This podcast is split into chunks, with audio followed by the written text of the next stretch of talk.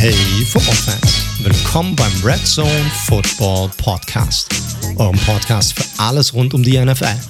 Mein Name ist wie immer Mike T, Host dieser wunderbaren Show. Und an meiner Seite begrüße ich wie jede Woche Co-Host und das analytische Herz des Red Zone Podcast, Daniel Potts.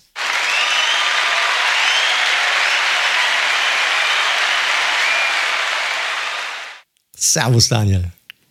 Servus, schönen guten Abend. Schönen guten Abend wünsche ich dir. Einen Tag später als normal. Die Leute schreiben uns schon an, was ist los? Wann kommt der Podcast? Ihr müsst auch mal ordentlich zuhören, Leute. Wir haben es euch letzte Woche gesagt. Wir nehmen einen Tag später auf, ging beruflich leider nicht anders. Aber ich bin froh, dass wir jetzt endlich dazu kommen, weil es hat, es hat schon so ein bisschen gekribbelt, mein Lieber. Ne? Nicht darüber reden zu können, das hat einfach gekribbelt. Das ist jetzt schon einige Tage her, sind ein bisschen spät dran. Aber ähm, bin jetzt froh, dass wir heute drüber quatschen können. Ja, sehe ich ganz genauso. Es gibt ja sehr, sehr, sehr viel zu besprechen. Das war ja eine richtig wilde Week One, würde ich mal sagen. Natürlich mit dem krönenden Abschluss am Montag, dazu später mehr.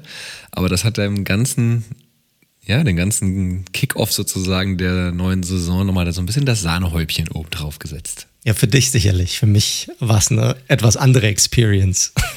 ja, wobei ich glaube, der, der Monday Night Football, der hatte, glaube ich, auch als neutralen Fan durchaus einiges zu bieten.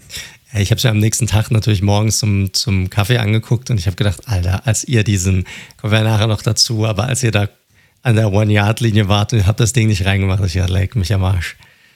Da wird der Daniel richtig, da wird ihm der Kaffee richtig aus dem Mund fallen, sozusagen. Korrekt. Spuckt er mal aufs Tablet drauf. Korrekt. Aber dazu später mehr. Genau. Genau, aber sonst, wie, wie hast du es verfolgt? Gut. Nein, ich hatte, ich musste, ich musste nur gerade, es gibt ein sehr witziges YouTube-Video von einem Schalke-Fan aus den 90ern, der irgendwas gefragt wird und einfach nur, hm, gut. das vielleicht mal als kleine Referenz dazu. Also, gebt einfach mal dümmster Schalke-Fan ein. Aber das ist ein anderes Thema. Ist ein YouTube-Klassiker. Äh, ja, tatsächlich tut, wie Donnerstag auf, also Donnerstag auf Freitagnacht. Wa warum suchst du nach so etwas? Ach, das ist wirklich ein uralter YouTube-Klassiker, den kennt ihr wahrscheinlich auch, wie gesagt. Äh, super, einfach super. Und mein ehemaliger Chef, äh, Grüße gehen raus, auch ein Daniel, äh, Schalke-Fan, der das Video auch immer sehr gefeiert auf jeden Fall. Zurück zum Football. Äh, Thursday Night Game habe ich mir tatsächlich, wie angekündigt, am Freitagmorgen auch in der Condensed Version mit dem Kaffee sozusagen reingezogen. Ähm, Sonntag, du hast ja, hast ja auch ein Bild gepostet, ne? Schöner Mix aus parallel hier Red Zone und dann im frühen Fenster hatte ich anfangs Steelers ähm, Bills geschaut gehabt, aber auch das war ja jetzt, uah, naja, gab es attraktivere. Geschichten. Ja.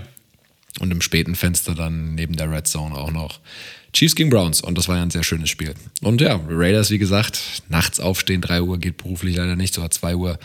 Ähm, aber dann am nächsten Morgen losgelegt. Ähm, du schreist dich Fan. Ja, ja sorry, sorry. wenn, ich, wenn ich dafür schon am Montag, von Montag auf Dienstagnacht, dann ist die Arbeitswoche gleich schon relativ gelaufen, muss ich sagen. Ja, ist so. Das war bei mir tatsächlich der Fall, so ein bisschen. Ich hatte ja das spätere Spiel, also klar, Red Zone reingezogen, immer mal wieder ein Spiel auch reingezogen, ein bisschen geswitcht und so. Und dann kam ja später das Giants-Spiel, das war ja ein, ein Abendspiel, ich habe kurz vor halb das angefangen. Und äh, ich habe mir das dann natürlich auch live an, reingezogen, war ja klar. Und ich hatte, das hatte ich dir dann Ende der Woche geschrieben, äh, wir haben unsere, ich weiß nicht, ob ihr es vielleicht mitbekommen hattet, Sonntag, Montag ungefähr, wir sind mit, mit unserer Webseite auf neue Server, äh, Server gezogen. Mich hat einfach die, die Performance der Seite so ein bisschen äh, gestört und wenn mich sowas stört, dann will ich einfach sowas sofort ändern. Also habe ich gesagt, okay, ich, wir müssen wechseln, wir brauchen, müssen auf einen Dedicated Server drauf. Äh, das, das muss alles irgendwie besser werden. Habe das alles in die Wege geleitet, habe dann eine Firma gefunden und so weiter und so fort und habe das dann gemacht.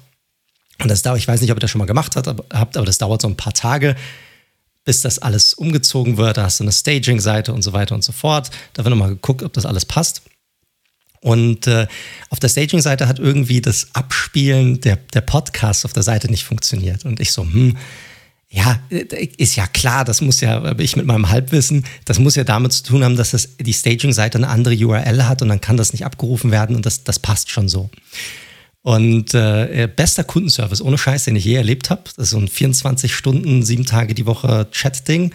Und der Typ so, äh, wollen Sie nicht lieber doch nochmal mit ihrem Podcast-Host reden, ob das alles so passt oder ob man da bestimmte Einstellungen vornehmen kann.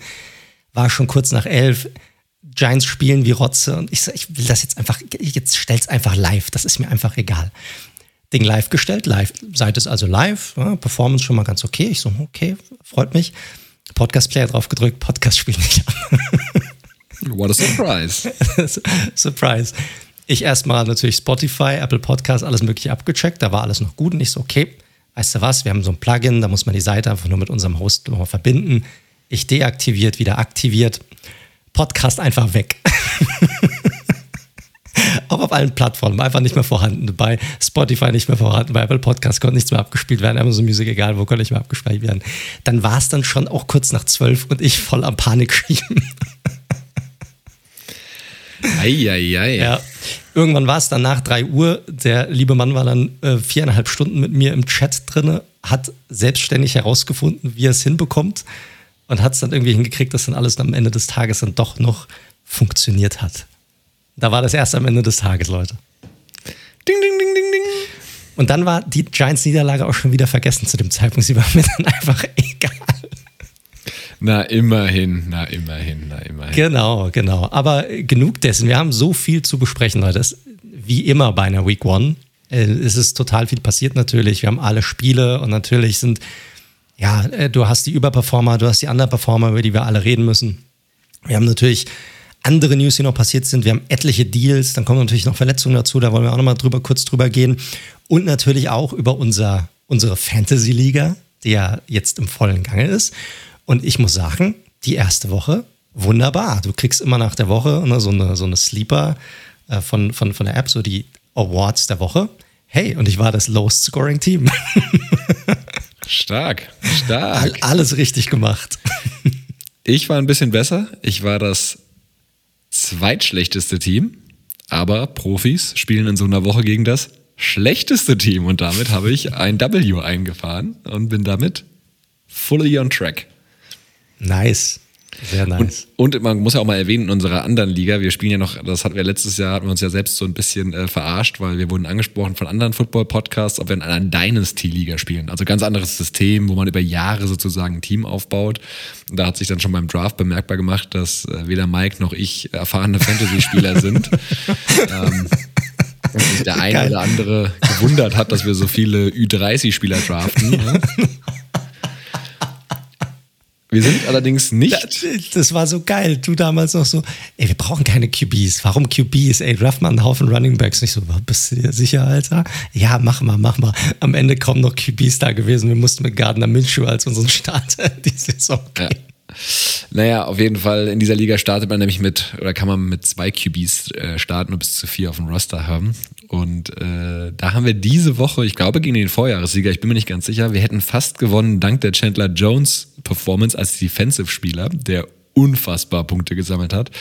Ja, am Ende haben uns fünf Punkte gefehlt, obwohl wir mit einem QB nur gestartet haben. Wir haben nämlich aktuell, da, dank der Deshaun Watson-Sage, haben wir nur einen, einen Starting QB, Kirk Cousins. Das ist äh, leider ein Dilemma, aus, das wir nicht, aus dem wir nicht mehr so schnell rauskommen. Stark, stark. Hatten wir da überhaupt einen Draft oder irgendwie sowas? Logo, Junge, wir haben noch Justin Fields gedraftet etc. Aber da brauchen du, wir doch. Du hast ihn gedraftet. Ich weiß nicht, wann ich da das letzte Mal reingeguckt habe, um ganz ehrlich zu sein. Ja, jetzt bin ich tiefer drin. Also ich glaube, das, was wir dieses Jahr gedraftet haben, es war alles äh, sinnvoll. Hat gut gemacht, mein Lieber. Gut gemacht. Sehr schön. Vielleicht schaue ich dann auch mal rein. Also machen wir das auch über Sleeper oder worüber machen jo. wir das? Seht ihr mal. Sind eigentlich Gespräche für außerhalb des Podcasts, aber ist okay. Könnt, könnt ruhig dran teilhaben. Passt schon. Ja, wir sind komplett transparent hier. Ja, absolut. Absolut. Ja, gut, aber äh, cool. Ich glaube, den Leuten macht es Bock bisher. Die, die Liga, wir haben einen sehr coolen Austausch insgesamt. Äh, Leute kommunizieren sehr viel miteinander. Macht auch einfach Spaß, einfach ein bisschen Trash-Talk zu machen und so. Also ziemlich coole Sache. Und wenn es weiter so geht und wenn die Leute weiter ihren Spaß haben, dann gucken wir mal, ob wir das dann nächstes Jahr dann nochmal ein bisschen größer aufziehen, wie schon mal angesprochen, das Ganze. Gut, ansonsten würde ich sagen, lass uns direkt rübergehen, weil wir werden sicherlich, ja, keine Ahnung, wir sind jetzt schon bei zehn Minuten, noch haben wir nicht, äh, nicht einmal über irgendwas gequatscht. Es wird sicherlich eine lange Folge. Heute 16 Spiele haben wir und natürlich unsere News-Section, durch die wir erstmal gehen wollen. Und äh, bevor wir anfangen mit dem Spieltag, würde ich sagen, gehen wir mal über die Deals drüber, weil da gab es ein, einige und zwar äh, ja, auch einige echt heftige Nämlich haben wir jetzt neuerdings den einen neuen bestbezahlten Defensive Player aller Zeiten. Also so schaut's aus. Und ein Mann, ich glaube, das kann man vorwegnehmen, wo wir uns einig sind, dass er es verdient hat. TJ Watt hat ja kurz vor dem Spiel gegen die Bills einen fetten Deal abgesahnt. 112 Millionen insgesamt für vier Jahre. Knapp über 28 Millionen pro Jahr und 88 Millionen auch komplett garantiert. Wie du schon gesagt hast, der bestbezahlte Defensive Player aller Zeiten, auch der bestbezahlte dementsprechend Non-QB aktuell in der Liga. Und ja, ich, ich glaube, wir können es relativ kurz machen. Also Watt hat so abgeliefert in den, in den letzten Jahren, ähm, führt unter den, den Edge-Defendern, seit er in der Liga ist, im Bereich Sacks, Quarterback-Hits seit 2019. Ähm, bei den Pressures ist er nur Shaquille Barrett unterlegen sozusagen, hat richtig starke Noten bei PFF seit, seit 2019. Also der ist ein All-Around Superstar-Spieler auf einer der wichtigsten Positionen, die es im Football gibt. Kann eigentlich alles, muss man sagen. Also ist kein purer Pass-Rusher, sondern wie gesagt, hat auch mal eine Interception am Start, lässt sich auch mal ein Coverage fallen, ist gegen den Run gut. Also was soll man dann noch mehr sagen? Korrekt ist vielleicht zurzeit der beste Spieler oder mit Sicherheit momentan der beste Spieler der Steelers und vielleicht sogar der wichtigste Spieler der Steelers momentan. Also, weil die Defense, da kommen wir auch noch dazu, die, hat, die trägt dieses Team momentan, muss man einfach sagen. Und da ist er, er ist schon krass. Ich meine, wenn du überlegst, der hat noch einen älteren Bruder, der, ein, der auch über Jahre hinweg äh, so stark abgeliefert hat. Und da hast du so zwei Brüder, die so krass gute Defensive Ends sind in der NFL. Schon, ja, ist schon, ist schon echt hart. Und er hat sich, wie du richtigerweise gesagt hast, er hat sich auf jeden Fall verdient. Gibt ja noch einen dritten Bruder, ne? Ist ja nicht, ich weiß gar nicht mehr, wo der auf dem Roster ist. Der ist auf jeden Fall so Füllmaterial. Der ist ein Fullback, aber glaube ich. Genau, korrekt. Korrekt. Ja, spannend. Witzige Anekdote dazu. Ich weiß nicht, ob du es gelesen hast auch. Äh, der Agent von TJ Watt wollte ja erst noch weiter verhandeln. Und Watt wollte das Thema aber auf jeden Fall auch vor Saisonstart durchhaben, weil die Steelers haben da, glaube ich, auch so eine Regel, dass sie, sobald die Saison losgeht, verhandeln sie auch keine Verträge mehr. Und das er ist hat so bei Oldschool-Teams ist, genau. ist das oft so, das war bei den Giants bis vor letztem Jahr ganz genauso, da, haben, da wurden keine Verträge während der Saisons verhandelt. Ja. Und Watt, also die Story geht so, dass er äh, zum GM reinmarschiert ist und gesagt hat, 28 Millionen machen wir jetzt, passt. Geht jetzt nicht darum, ob 28, 29 oder 30 ich bin stolz, für euch spielen zu gehen und ich muss jetzt zurück zum Training. Punkt. So. Korrekt. Ja, hatte ich auch gelesen gehabt. Das lieben natürlich Fans, so Stories. Ja, gut, ich meine, Ehrenmann, 28 Millionen. Reiner Ehrenmann, absolut. Macht bestimmt auch viel für die Community, aber. Ja, logisch, machen sie alle. Ist doch super. Ähm, aber gut, genug von TJ Watt. Äh, wir hatten noch einen weiteren fetten Vertrag und zwar, ähm, ja, bei den New Orleans Saints ein Cornerback oder ein Defensive Back sozusagen, der auch nochmal einen ganz fetten Vertrag unterschrieben hat. Ja, und der hat mich ein bisschen überrascht. Michelle Lattimore. Wir hatten mhm. ja über seinen, man kann gar nicht sagen auf und ab, weil er war brutal gut in seiner Rookie-Saison vor einigen Jahren und seitdem eigentlich konstant auf einem absteigenden Ast und hat jetzt eine fette, fette Vertragsverlängerung bekommen. Fünf Jahre, 97,6 Millionen mit fast 70 Millionen garantiert. Also das meiste garantierte Geld ihr seht schon, es toppt sich immer auf, ähm, was es jemals gab für einen Defensive Back.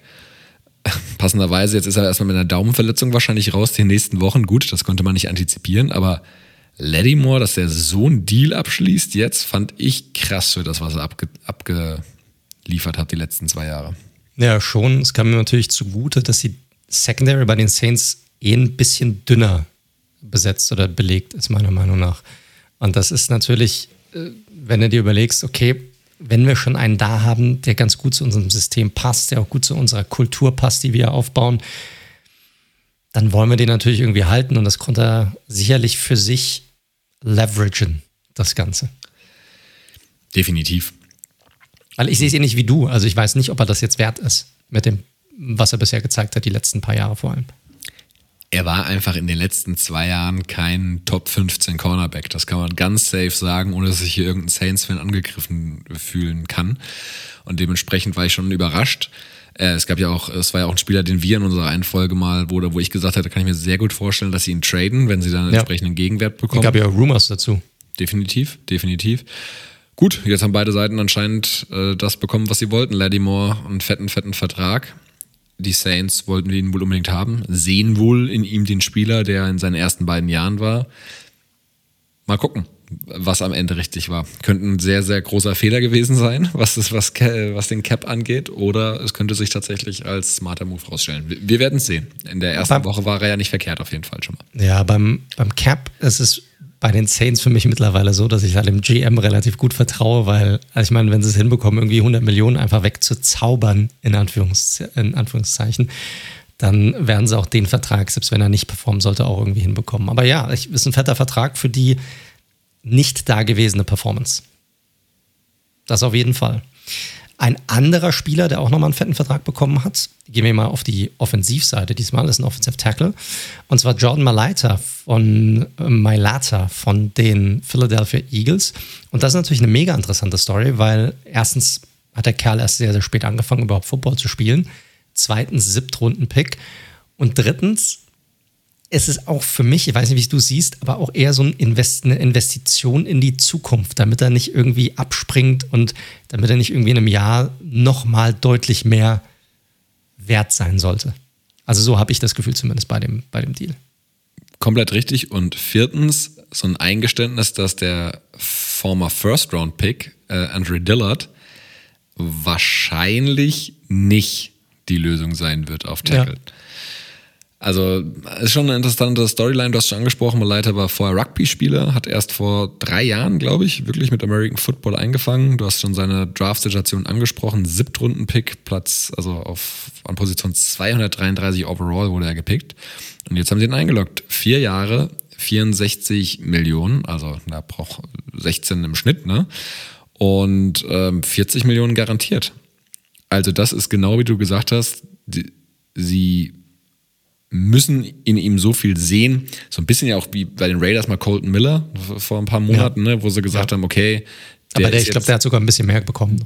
Der, der hatte mehr bekommen, der hat aber auch schon mehr gezeigt, glaube ich. Ja. Und dann so, wir locken ihn jetzt ein für ein, für ein Gehalt, was uns passt. Nicht Spitzenmoney natürlich, da gibt es ja deutlich teurere Tackle ähm, mit, mit äh, Trent Williams und, und Co.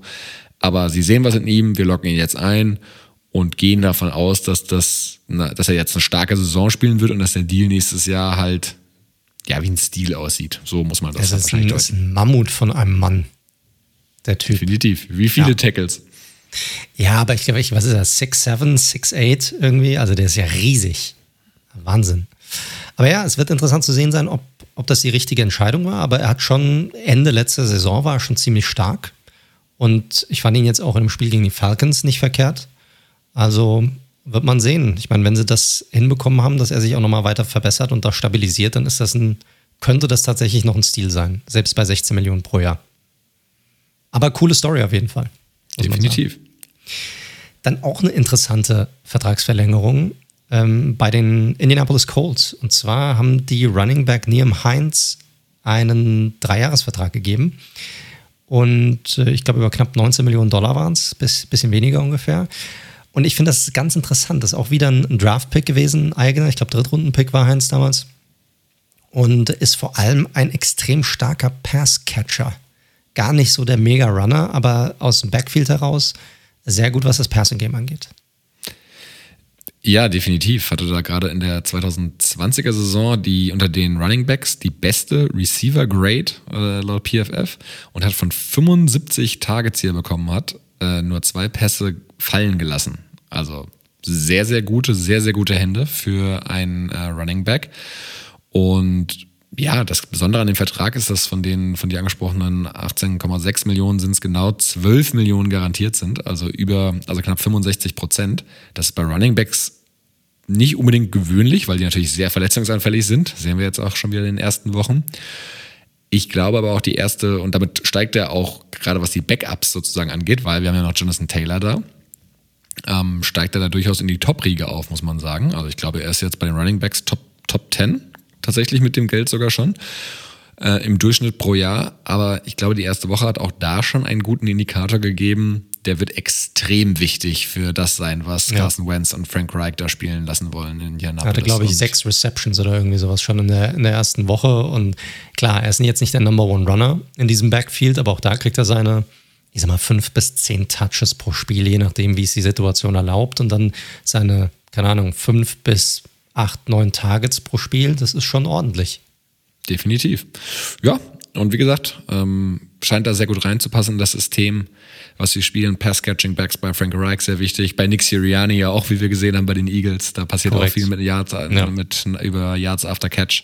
Von daher, ja, diese Deals kurz vor Saisonstart, die geben einen, ich meine, TJ Watt war jetzt natürlich ein No-Brainer, ist eh klar, aber die geben einem schon nochmal einen interessanten Eindruck, gerade bei den letzten beiden besprochenen, mit Malaita und Heinz. Ähm, ja, was Teams da so sehen und wie wichtig diese Spieler anscheinend dann doch zu sein scheinen für die jeweilige Franchise. Korrekt. Korrekt, aber das war es dann mit den Vertragsverlängerungen, die wir hatten letzte Woche. Also vier Spieler, die, ja, kann man ruhig sagen, aufgrund ja, einer mit einer Ausnahme, aber die meisten aufgrund ihrer Leistung einen neuen Vertrag bekommen haben. Also Glückwunsch an diese Spieler. Aber wir haben natürlich auch ein paar negative Stories, dann können wir auch direkt drüber gehen. Es sind ganz ehrlich, Leute, es sind zu viele, um sie alle im Detail durchzugehen. Wir werden sie jetzt alle mal nennen und auch nochmal sagen, wie lange die ungefähr ausfallen. Aber das alles im Einzelnen zu besprechen, das würde das, das Ganze sprengen. Aber da sind halt echt schon ein paar krasse Namen dabei. Und für einige, für, für alle tut es mir leid, aber für einige echt besonders, weil die halt jetzt schon ihre zweite, dritte krasse Verletzung äh, jetzt mitnehmen, wo man nicht weiß, ob die überhaupt nochmal zurückkommen werden. Ja, wo wollen wir starten tatsächlich? Ist ja, komm, äh, ich meine, du hattest die Running Backs schon angesprochen. Ich glaube, das ging ja durch die mh, durchweg durch die Reihen hindurch. Äh, Gus Edwards bei den Ravens, die hatten ja mega Pech gehabt.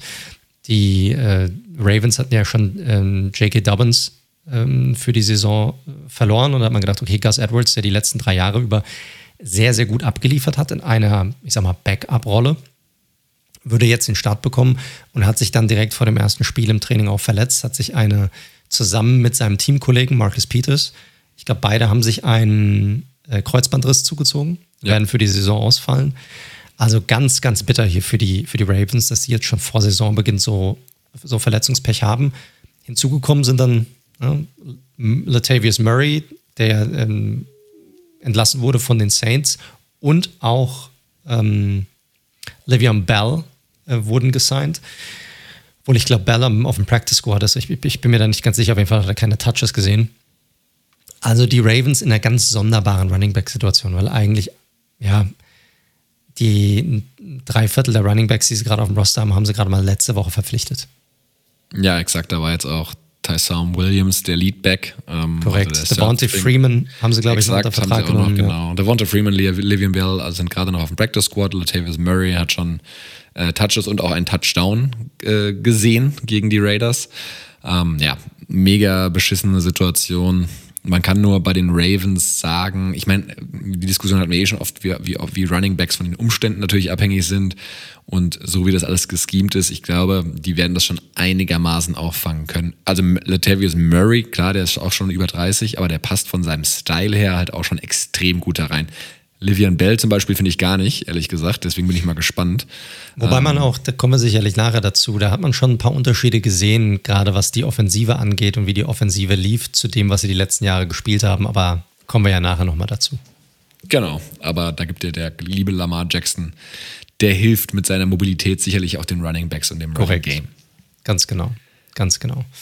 Gut, aber das waren natürlich nicht die einzigen. Äh, gehen wir mal rüber zu den, kommen, gehen wir rüber zu den Cowboys äh, Michael Gallup, der äh, Wide Receiver aus diesem ja, unglaublichen Wide Receiver Trio, das die äh, Cowboys haben, fällt aus. Drei bis fünf Wochen. Ich bin mir gar nicht mehr sicher, was die Verletzung hier genau war.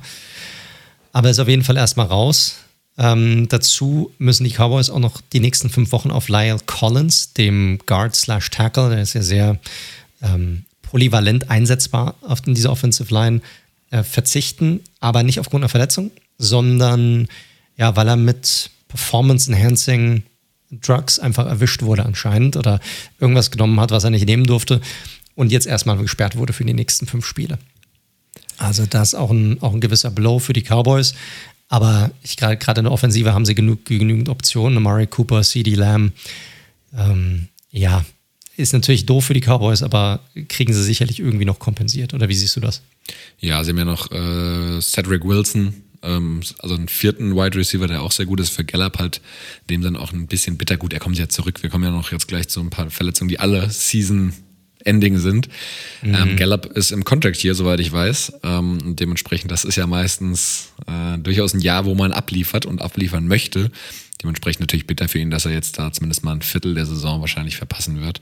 Aber wie gesagt, im Vergleich zu den ganzen Geschichten, die hier noch stehen, wir haben ja noch eine Liste von, ich glaube, acht, neun Namen, prominente Namen wohlgemerkt, ähm, die ganz raus sind. Von da hat er noch das, in Anführungszeichen, kleinere Übel, würde ich mal sagen. Korrekt, korrekt, ganz genau. Dann können wir direkt zu kommen. Das ist jetzt ein Haufen Defensive-Spieler erstmal. Cornerbacks, äh, Jeffrey Okuda, der Number 3 Overall Pick der Detroit Lions. Ich glaube, von zwei Jahren ist das mittlerweile her. Äh, nee, letztes Jahr. Letztes Jahr. Letztes 2020. Jahr, genau. ja, 2020. Ja. ja, ja, okay. Ja, stimmt, okay. Hatte ich so, ich habe es anders, ich, ich, meinte auch 2020, aber ist okay. Äh, fällt aus mit einer, ich glaube, Achillessehnenriss, den er hat. Und zwar die gesamte Saison über wird er ausfallen. Das ist natürlich ein Spieler, der letzte Saison schon gewissermaßen enttäuscht hat. Äh, für einen Spieler, der so hoch gedraftet wurde. Äh, natürlich extrem bitter, weil das ist unter einem neuen Coach. Du willst dich irgendwie beweisen, dass du auch diesen hohen Pick irgendwie wert warst. Neues Regime generell, das in Detroit angeheuert hat. Das wird nicht einfach. Das ist ein ziemlich bescheidener Start äh, in seine Karriere rein. Definitiv. Und Okuda galt ja als wirklich so eins der besten Cornerback-Prospects der letzten Jahre, als er in die NFL kam. Der wurde ja, also wie gesagt, vor ihm wurde halt äh, Chase Young gezogen und eben noch ein, mit einem Joe Burrow und dann kam er schon. Also das, das will schon einiges heißen. Ähm, wurde auch vor einem Justin Herbert beispielsweise noch gezogen. Also war ein super Prospect, hat im ersten Jahr sicherlich in diesem, ja, in dieser Shitshow in Detroit, die wir da letztes Jahr gesehen haben, so ein bisschen mit reingezogen, sage ich mal, in den Strudel. Und das war das erste Jahr, das zweite Jahr als Achillessehnenriss. Gutes Beispiel, also ich will natürlich, wir wollen jetzt seine Karriere nicht in Abgesang vorbereiten, aber man sieht einfach auch mal, wie wichtig Umstände sind und Situationen, wo Spieler reinkommen und ja, in dem Fall tatsächlich hast du Scheiße am Fuß, hast du Scheiße am Fuß. Also ganz, ganz unglücklicher Start für den jungen Cornerback. Korrekt, korrekt. Gehen wir direkt weiter. Ein weiterer Cornerback und da tut es mir halt echt mega leid. Jason Verrett von den San Francisco 49ers der ja, ich glaube, schon zwei Jahre eigentlich raus war vor der letzten Saison, sich zurückgekämpft hatte, nachdem er schon etliche Verletzungen hatte und dann eine richtig starke Saison hingeliefert hat bei den, bei den Niners. Er gesagt, okay, ich bleibe jetzt auch da, hatte ja nur einen Jahresvertrag, hat einen ganz ordentlichen Vertrag, ich glaube fünf oder sechs Millionen hat er bekommen, jetzt nichts ähm, äh, Fantastisches, aber ist natürlich mit seiner Historie. Und auch er wird die Saison ausfallen, auch mit einem Kreuzbandriss. Und da muss man sich halt echt schon fragen, kann der auch nochmal zurückkommen oder nicht? Ja, es ganz übel. Das ist halt einfach so ein Spieler, ich kann da nur dem das wiederholen, was du gesagt hast, der sich zurückgekämpft hat, der wirklich eigentlich den einige schon abgeschrieben hatten. Wäre auch ein veritabler Spieler für den Comeback-Spieler des Jahres gewesen, tatsächlich sogar letztes Jahr, wenn es da nicht Alex ja. Gegeben hätte. Ja. Ähm, ja, und zurück auf Anfang. Und das ist einfach natürlich scheiße. Genau, wir können den ja kurz mit reinpacken, weil die Story ja die gleiche ist. Auch äh, wenn er natürlich ein bisschen später in seiner Karriere ist, mit Jared McCoy, den die Raiders ja unter Vertrag hatten, auch ein ja. Jahr jetzt verpasst bei den, oder gar nicht gespielt, war ja ganz kurz bei den Cowboys und jetzt als Rotational Guy und sehr, sehr beliebt gewesen. Hat auch einen netten Artikel im Players Tribune geschrieben, kurz vor Saisonstart und jetzt auch wieder direkt Knieverletzung und out einfach bitter. Und das ist natürlich bei Spielern, die in dem Alter sind, dann irgendwann auch die Frage, gibt es da überhaupt noch ein Comeback oder ist der Körper halt einfach Korrekt. durch? Genau, und das ist natürlich schade, gerade bei so einem verdienten Spieler wie McCoy, der, der wirklich auch ja, über Jahre weg in der NFL auf seiner Position zumindest auch echt einer der besten war. Es ist natürlich echt schade, wenn so eine richtig große Karriere so halt irgendwie, ich sag mal, ausläuft, wenn es das gewesen sein sollte. Sehr, sehr schade. Weiterer Spieler, Lamarcus Joyner, äh, auch ein weiterer Defensive Back wird auch die Saison über ausfallen. Ähm, auch ich glaube, da bin ich mir nicht sicher, hat auch irgendeinen Riss, glaube ich, irgendeine Muskelverletzung, die er hat, äh, wo, er, wo er die Saison über raus ist. Also er fällt auch aus. Ähm, dann einige, wo man sich nicht sicher sind, äh, sein kann, wie lange sie ausfallen. Ähm, Ryan Fitzpatrick, sicherlich eines der prominentesten Beispiele. Der wurde ja, ich glaube, das ist während, während eines Sex ist das ja passiert bei ihm wo er dann liegen geblieben ist und auch er hat sich die, die Hüfte verletzt. Angeblich soll sie komplett einmal rausgesprungen sein und dann wieder rein. Also er konnte vom Feld laufen.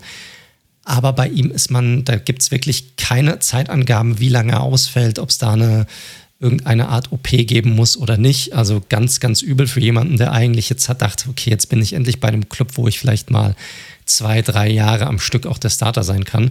Kann sein, dass er vielleicht die gesamte Saison ausfällt. Wird man sehen. Ja, ansonsten, Mackay Beckton von den Jets, der große Left Tackle, äh, fällt auch aus mit einer Knieverletzung. Auch hier ist man sich noch nicht zu 100% sicher, wie lange. Momentan, man liest so, ich glaube, so vier bis sechs Wochen. Könnte aber theoretisch auch länger sein. Das weiß man noch nicht. Ähm, da möchte ich nur mal wiederholen. Ne? Das ist halt so bei diesen ganz großen Jungs auf diesen Positionen so ein bisschen wie mit Elefanten. Ne? Wenn die einmal irgendwie, was, wenn da irgendwas an den Beinen ist, an den Knien oder so, dann kann das gut sein, dass sie das den Rest ihrer Karriere auch mitnehmen und auch anfälliger werden für sowas. Also möchte ich für ihn jetzt nicht hoffen.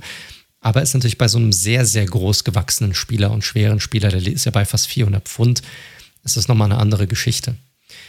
Äh, dann haben wir Jerry Judy, Wide Receiver von den Denver Broncos. Auch er wird ausfallen. Auch hier ist man sich noch nicht sicher, wie lange. Hatte ich auch gesehen bei den Giants, ist sehr, sehr unglücklich aufgekommen, nachdem er probiert hat, einen Catch zu machen. Und auch hier ist man sich noch nicht sicher, wie lange er ausfällt. Auch er sicherlich ein wichtiges ja, Puzzlestück in dieser Offensive bei den Broncos und so ein Up-and-Coming Wide Receiver und auch er wird ausfallen. Und ähm, haben wir noch auch auf der offensiven Seite Raheem Mostert, der Starting Running Back der 49ers, wird auch die gesamte Saison über ausfallen. Das habe ich jetzt heute gelesen, steht definitiv fest. Der ist also komplett raus. Also auch hier echt, ja, schade, weil das ist auch eine coole Story. Der hat sich ja auch hochgearbeitet sozusagen in diese Starting-Position. Und auch hier wird man dann sehen, welchen No-Name Running Back Kyle Shanahan da wieder aus dem Hut zaubern wird, weil dass diese Running Attack irgendwie, ich sag mal, groß darunter leiden wird, kann ich mir irgendwie nicht vorstellen. Nee, dazu sah Elijah Mitchell schon zu gut aus in der ersten Woche. Kommen wir später nochmal im Detail dazu, aber ja, du, ich komme halt immer wieder zu dem Punkt bei den Running Backs, äh, bei den meisten zumindest, äh, findest du, wenn du vom Style her einen ähnlichen findest, dann, dann lässt sich das schon gut auffangen. Ähm, zu den ganzen Verletzungen würde ich gar nichts mehr groß sagen. Jerry Judy natürlich, also da, da habe ich jetzt gelesen, High Ankle Sprain, also fünf bis sechs Wochen wohl. Also als ich es gesehen habe, dachte ich Season Ending tatsächlich. Also das, ja, ich habe gedacht, er hat sich den Fuß gebrochen oder so. Genau, richtig. Ja. Also von daher äh, Division Rival, aber natürlich let's hope for the best. Wir wollen ja, wir haben es ja schon öfter hier gesagt, wir wollen ja gegen die Besten auch spielen. Es ist natürlich super schade, äh, weil jede Woche irgendwie Spieler ausfallen. Dafür ist der Sport einfach trotz dessen, dass er ja entschärft worden ist in den letzten Jahren, aber einfach noch zu hart und ja, da prallen einfach zu viele schwere Körper mit zu viel Geschwindigkeit aufeinander. Das ist so. Das ist so. Äh, einen haben wir noch ähm, unterschlagen, das ist Marcus Davenport, der Defensive End der äh, Norland Saints. Auch hier ist man sich noch nicht so sicher. Ich glaube, es ist ein Pectoral Muscle, den er hat. Ähm, also Muskelverletzung, die er hat. Da ist die ja, die Schwere der Verletzung noch nicht ganz klar. Da wird sich die nächsten Tage über zeigen, wie lange er wirklich ausfällt oder ob. Muss man mal schauen. Ja, also eine taffe, ganz, ganz taffe erste Woche für einige Spieler und auch für einige Teams, gerade was dieses ganze Verletzungsthema angeht. Aber dann würde ich sagen, können wir eigentlich auch in Woche 1 übergehen, oder nicht? Sehr, sehr gerne. Gut, fan fantastisch. Dann, Leute, ihr wisst es. Nochmal ganz kurz in eigener Sache. Ähm, ihr hört Reds und der Football Podcast. Ihr findet uns auf allen gängigen Podcast-Plattformen über Spotify, Apple Podcasts, Google, Stitcher, Podcast Addict, you name it, da sind wir drauf. Ähm, falls ihr uns was Gutes tun möchtet, dann drückt heftig den Abonnieren-Button. Falls ihr uns mögt, ähm, hinterlasst gerne auch eine positive Bewertung. Das hilft uns sehr, auch weitere Reichweite zu erschließen. Ansonsten, ihr wollt Hallo sagen, ihr habt eine Frage zum Podcast, ähm, oder einfach mal Feedback geben, könnt ihr dies gerne tun und zwar am besten über unsere Social Media Kanäle. Ihr findet uns auf Twitter unter dem Handle at redzone underscore live oder auf Instagram unter dem Handle at redzone.live. Oder wenn ihr mit uns Kontakt aufnehmen möchtet, auch gerne über unsere Webseite, über das Kontaktformular und zwar unter www.redzone.live. Jetzt auch mit neuem Server. so, gut, das war's. Damit können wir eigentlich reinsteigen in die Woche 1. Und ich würde vorschlagen, ähm, mein Lieber, also fangen wir doch an mit dem geilsten Spiel der ganzen Woche. Fangen wir doch an mit dem Monday Nighter, Ehre, wem Ehre gebührt. Das wahrscheinlich, du saßt da wahrscheinlich morgens an diesem Küchentisch und hast am Ende mit leichten Schweißtropfen auf der Stirn dann trotzdem gegrinst wie ein Honigkuchenpferd nach diesem, nach dem Ende des Spieles. Du darfst uns gerne durchführen durch die Raiders gegen die Baltimore Ravens. Wie hast du das Spiel gesehen? Deines Teams. Das war ein sehr interessantes Spiel tatsächlich. Also erstmal der Vollständigkeit halber, das haben die Raiders 33 zu 27 nach Overtime gewonnen. Also dementsprechend gleich mal schön. Äh, zwei Overtime-Spiele in der ersten Woche. Sehr nett, sehr nett. Gibt's ja auch nicht, also immer wieder, aber jetzt auch nicht so oft. Und war ein ganz interessantes Spiel, weil es war relativ normal, fand ich eigentlich bis relativ lang ins Spiel. Die Raiders Defense, muss man sagen, sah deutlich besser aus äh, als letztes Jahr. Gerade die so Front. viel Druck so, ich weiß gar nicht, also wie, hätte man gar nicht erwartet, aber echt krass. Ja, und Lamar Jackson musste sehr oft um sein Leben rennen, was er ja sehr gut kann. Aber das Spiel selbst, wie gesagt, war lange relativ deutlich, muss man sagen. Die, Ra die Ravens mit zwei Scores geführt, also 14-0 geführt. Ja, die Raiders wieder rangekommen. Du hattest aber nicht so das Gefühl, dass die Raiders wirklich gewinnen könnten. Trotz dass das erste, das war ja das erste Heimspiel im neuen Stadion mit Fans. Äh, war auch eine sehr gute Stimmung auf jeden Fall. Und ja, dann hat Justin Tucker, der beste Kicker der Liga, halt kurz vor Schluss zum 27-24 reingekickt und du dachtest halt so, okay, das Ding ist gelaufen. Die Raiders hatten nämlich noch 35 Sekunden und kein Timeout mehr. Also nicht gerade die besten Voraussetzungen, um von äh, dem der eigenen Hälfte loszustarten. Und dann hat Derek Carr, das ist halt wirklich eine Qualität, die er hat, hat die meisten äh, Fourth Quarter Comebacks äh, aller Quarterbacks aktuell in der Liga hat einfach mal innerhalb von 35 Sekunden 38 Yards mit zwei schnellen Pässen auf äh, Brian, Brian Edwards zurückgelegt. Und dann gab es ein 55 Yard Field Goal von äh, Kicker Daniel Carlson und das hieß Overtime. Dieses Field Goal, weil danach jetzt noch so viel crazy Shit passiert ist, wird total unterschlagen, aber ein 55 Yard Field Goal ist auch nicht normal, muss man sagen. Nee, muss man auch erstmal nee. treten. Ich, ich, das ist auch krass, ne? das wird mittlerweile irgendwie so erwartet. Hey, ja, gut, ist doch nur ein 51, 52 Jahre. Aber alles über 50 Jahre ist schon krass und 55, das ist schon echt. Dann unter dem Druck, dann hier irgendwie einen Ausgleich machen zu müssen, sonst ist das Ding verloren, ist schon eine, schon eine krasse Sache. Richtig geiler Kick. Definitiv. Und da war auch noch ein bisschen Platz. Also das Ding hat er richtig, richtig geil versenkt. Kann man nicht anders sagen, kann man nicht anders sagen. Und warum das unterschlagen wird, ist so ein bisschen, weil diese Overtime einfach so gaga war und mich auch Crazy, an den Rande des, des Wahnsinns irgendwie getrieben Crazy. hat. Crazy. Also für alle, die es nicht wissen, die Regeln natürlich in der Overtime ganz kurz. Wenn ein Team, es gibt natürlich hier ne, Münzwurf, dann hat ein Team den Ball logischerweise und wenn die, ein Touchdown erzielt wird, das ist anders als am College. Am College gibt es andere Regeln. Game over. Wenn ein das erste, wenn das mit dem ersten Drive quasi ein Touchdown erzielt wird, Game over. Wird ein Field Goal gekickt, kann das andere Team auch noch darauf antworten. So, einfach nur mal, um das so ein bisschen zu verdeutlichen. Ich weiß nicht, warum sie das so kompliziert gestalten, um ganz ehrlich zu sein. Gib beiden eine Possession und gut ist, aber nein. Also, gut. Es ist, das, ist. das ist eine separate Diskussion auf jeden Fall nochmal. Die Raiders mit einem sehr guten Drive und einem am Ende fantastischen Pass, wo sich Carr befreit, äh, Edwards unter Druck, Edwards, Brian Edwards anvisiert, den Second-Year-Receiver, der noch zwei Spieler aussteigen lässt und gerade so sich in die Endzone reinstreckt. Stadion rastet aus, die Medien rennen aufs Feld, John Gruden nimmt schon ein Headset ab, muss schon zum Interview gehen. Daniel dann hörst du auf dem Frühstückstisch. Absolut, absolut. Und dann hörst du so auf einmal so, dass das äh, ja, dass der Final Score noch under Review ist und du siehst schon in der ersten Wiederholung so, okay, der war zu kurz, der war mit dem Knie schon am Boden, bevor quasi äh, und als der Ball hatte quasi die, die Linie noch nicht überschritten. Zurück, aber du denkst halt, okay, ein Yard werden sie schon irgendwie, irgendwie ein reinbekommen. Yard, ein Yard werden sie schon reinbekommen. Dann äh, Quarterback Sneak funktioniert nicht, dann ein Play, was nicht funktioniert. Dann tatsächlich der Rookie Tackle mit einem False Start, das heißt 5 Yard Penalty nach hinten, ist ein ganz hast anderes du, Ding dann natürlich danach. Hast du, ich weiß nicht, ob ihr es da draußen mal mitbekommen habt, aber die Monday Night haben jetzt noch so einen separaten Stream bei dem Peyton Manning und Eli Manning, also die beiden Brüder, die ehemaligen äh, Quarterbacks der Colts, Broncos und, und Giants, äh, gemeinsam sozusagen den Monday Nighter kommentieren. Auf eine ganz lockere, lustige Art und Weise. So ein bisschen so nebenher eigentlich ein bisschen labern. Und das war ganz lustig, weil Eli hat einfach gesagt, ja, ja, die müssen auf den Snap-Count aufpassen, nicht, dass die jetzt hier noch irgendwie ein Offside kreieren. Zack, in dem Moment Offside von dem Offensive Lineman. Ich so, Alter, das kann nicht sein. Wahnsinn.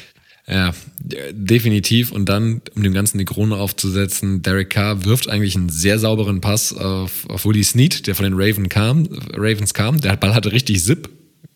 Snead kriegt die Arme nicht zusammen, der geht durch die Hände durch auf den Kopf von einem Defender, prallt natürlich in die Luft, Interception. Und ich stand da nur so, ich so, what the fuck? Das kann also gar kein Score. Und ich so, das kann doch nicht der Ernst sein. Ging natürlich weiter, der Wahnsinn. Ravens natürlich den Ball und du denkst natürlich jetzt, okay, die müssen halt ein Field Goal kicken. Das Ding ist durch halt einfach. Aber das, was passiert ist, sie kriegen einen, einen der ganz wenigen Blitzes von Gus Bradley, den neuen DC, der einen sehr guten Job gemacht hat im ersten Spiel. Carl Nassib, äh, Strip Sack, Lamar Jackson verliert den Ball. Und die Raiders haben tief in der Hälfte der Ravens wieder den Ball. Und dann ging es immer noch weiter, nämlich sie wollten eigentlich auf Nummer sicher gehen und schon mit dem zweiten Down ein Field Goal kicken. Daniel Carlson, der Kicker, war aber nicht ready, weil er dachte, okay, mindestens noch einmal werden wir wahrscheinlich laufen. Also totale Misskommunikation bei den Raiders, weswegen sie einen Delay of Game kassiert haben. Und dann dachten alle, okay, Field Goal Unit wieder runter, Offense wieder drauf und du denkst, okay, sie werden jetzt noch einmal laufen, um dann den Field Goal, das Field Goal zu kicken, aber stattdessen Ravens All-Out Blitz, hinten Zay Jones alleine und Derek Carr, also ein geiler Call auch vor, lobt den einfach komplett Zay Jones drin, Game-Winning Touchdown, bumm, alles zu. Krank. Also wirklich eine richtig kranke Schlussphase dieses Spiels. Ja, ziemlich geil. Also für einen Nicht-Beteiligten war das auf jeden Fall ziemlich geil. Ich würde sagen, für einen Raiders-Fans war es wahrscheinlich auch Ekstase pur am Ende. Definitiv, Gruden sagte auch, er ist äh, gestorben, aufgewacht, nochmal gestorben und wieder aufgewacht. Und so hat sich tatsächlich die Schlussphase zumindest dieses, dieses Spiels angefühlt. Was nimmst du raus aus dem Spiel? Also, ich meine, wie du es schon gesagt hast, jetzt, du hattest das Field Goal als Beispiel genannt dafür. Aber eigentlich ist es ja so, dass diese Schlussphase das überschattet hat, was eigentlich vorher in diesem gesamten Spiel komplett eigentlich geschehen ist. Du hast zwei Teams und eigentlich die Überraschung, dass die Raiders auf Augenhöhe mit den Ravens agiert haben. Was, was nimmst du daraus mit? Was, was war hier? Lag es eher an den Ravens? Haben die es irgendwie nicht hinbekommen? Oder waren die Raiders einfach tatsächlich so gut, dass man tatsächlich auch Hoffnung haben könnte, dass es auch nicht nur dieses eine Spiel war und irgendwie, hey, das erste Spiel im neuen Stadion und besondere Kräfte, die, die hier entwickelt wurden. Was, was nimmst du aus diesem Spiel mit? Also was ist dir besonders aufgefallen? Naja, wenn man auf die Ravens zuerst schaut, muss man schon sagen, ähm, also Lamar Jackson bleibt einfach dieses Mismatch aufgrund seiner, seiner Running Skills, das muss man sagen, wie viele Plays der einfach noch auflösen kann, einfach aufgrund seiner Beine. Das ist echt ein, so ein Human Cheat Code, ganz klar. Aber es wurde sehr viel über die Raiders O-Line vorgesprochen. Es wurde so ein bisschen unterschlagen, weil die Namen deutlich prominenter sind, die die Ravens hinzugezogen haben. Mit äh, Kevin Seidler, mit Villanueva. Ähm, die Ravens hatten auch drei neue Starter in ihrer O-Line und Eieiei, die hatten aber richtig Trouble. Also Villanueva wurde mal von Max Crosby halt mal richtig vernascht den ganzen Tag. Max Crosby am Ende mit neun Pressures, zwei Sacks, zwei Tackles for Loss auch noch, wurde auch übrigens AFC Defensive Player of the Week, also der Beste in der ganzen, äh, in der ganzen AFC. Und Villanueva hat keine, keinen Stich gesehen. Ngakwe sah auch super aus, Karl Nassib sah gut aus. Also die ganze Defensive Front, ja, Riesenproblemzone der Raiders in den letzten Jahren, hat diese O-Line wirklich genutzt von den Ravens. Und das ist was, bei den Ravens muss man natürlich sagen, ne? auch mit Rashad Bateman hat ja auch der Number, mutmaßliche Number One Receiver auch gefehlt. Und die Ravens Offense wirkte lange so, ja, okay, aber wurde schon ganz schön der Zahn gezogen von den, von den Raiders, die jetzt eigentlich nicht bekannt sind für eine starke Defense. Mich hat so ein bisschen gewundert, dass äh, ich hatte so das Gefühl, sie haben probiert, aus Lamar irgendwie eine Art Pocket Quarterback zu machen. Also das war nicht so dieses typische Run, diese typische Run-First-Offense um jeden Preis, die sie die letzten Jahre aufgezogen haben, sondern sie war schon deutlich ausbalancierter, hatte ich das Gefühl. Und man hat nicht so richtig das Gefühl gehabt, das passt wirklich zu denen. Also es hat auch nicht so das Gefühl gegeben, es passt wirklich zu Lamar und zu seinen Stärken. Klar, der hatte seine Runs, auch hat er da, also der ist ja krass ausgewichen bei, bei einigen Runs. Wie er das macht, weiß ich gar nicht. Ist wie so ein äh, menschlicher Joystick, die, der, der Typ. Aber so wirklich diese designten Runs von ihm, die gab es sehr viel weniger in diesem ersten Spiel zumindest. Ja, definitiv. Er hatte einen, ein oder zwei sehr lange, die er gemacht hat. Und ansonsten, ja, gab es halt schon immer die Probleme, äh, die, die, die, die Versuche halt auf Sammy Watkins ins Spiel zu bringen. Oder der aber ein ordentliches erstes Spiel hatte tatsächlich, war noch der Receiving Leader, Mark Andrews, Marquise Brown. Also ich fand es gar nicht so groß anders als sonst. Also ich glaube, Lamar hatte am Ende auch wieder so 23 Passversuche, 23, 24, also gar nicht so viel, also durchaus im Rahmen.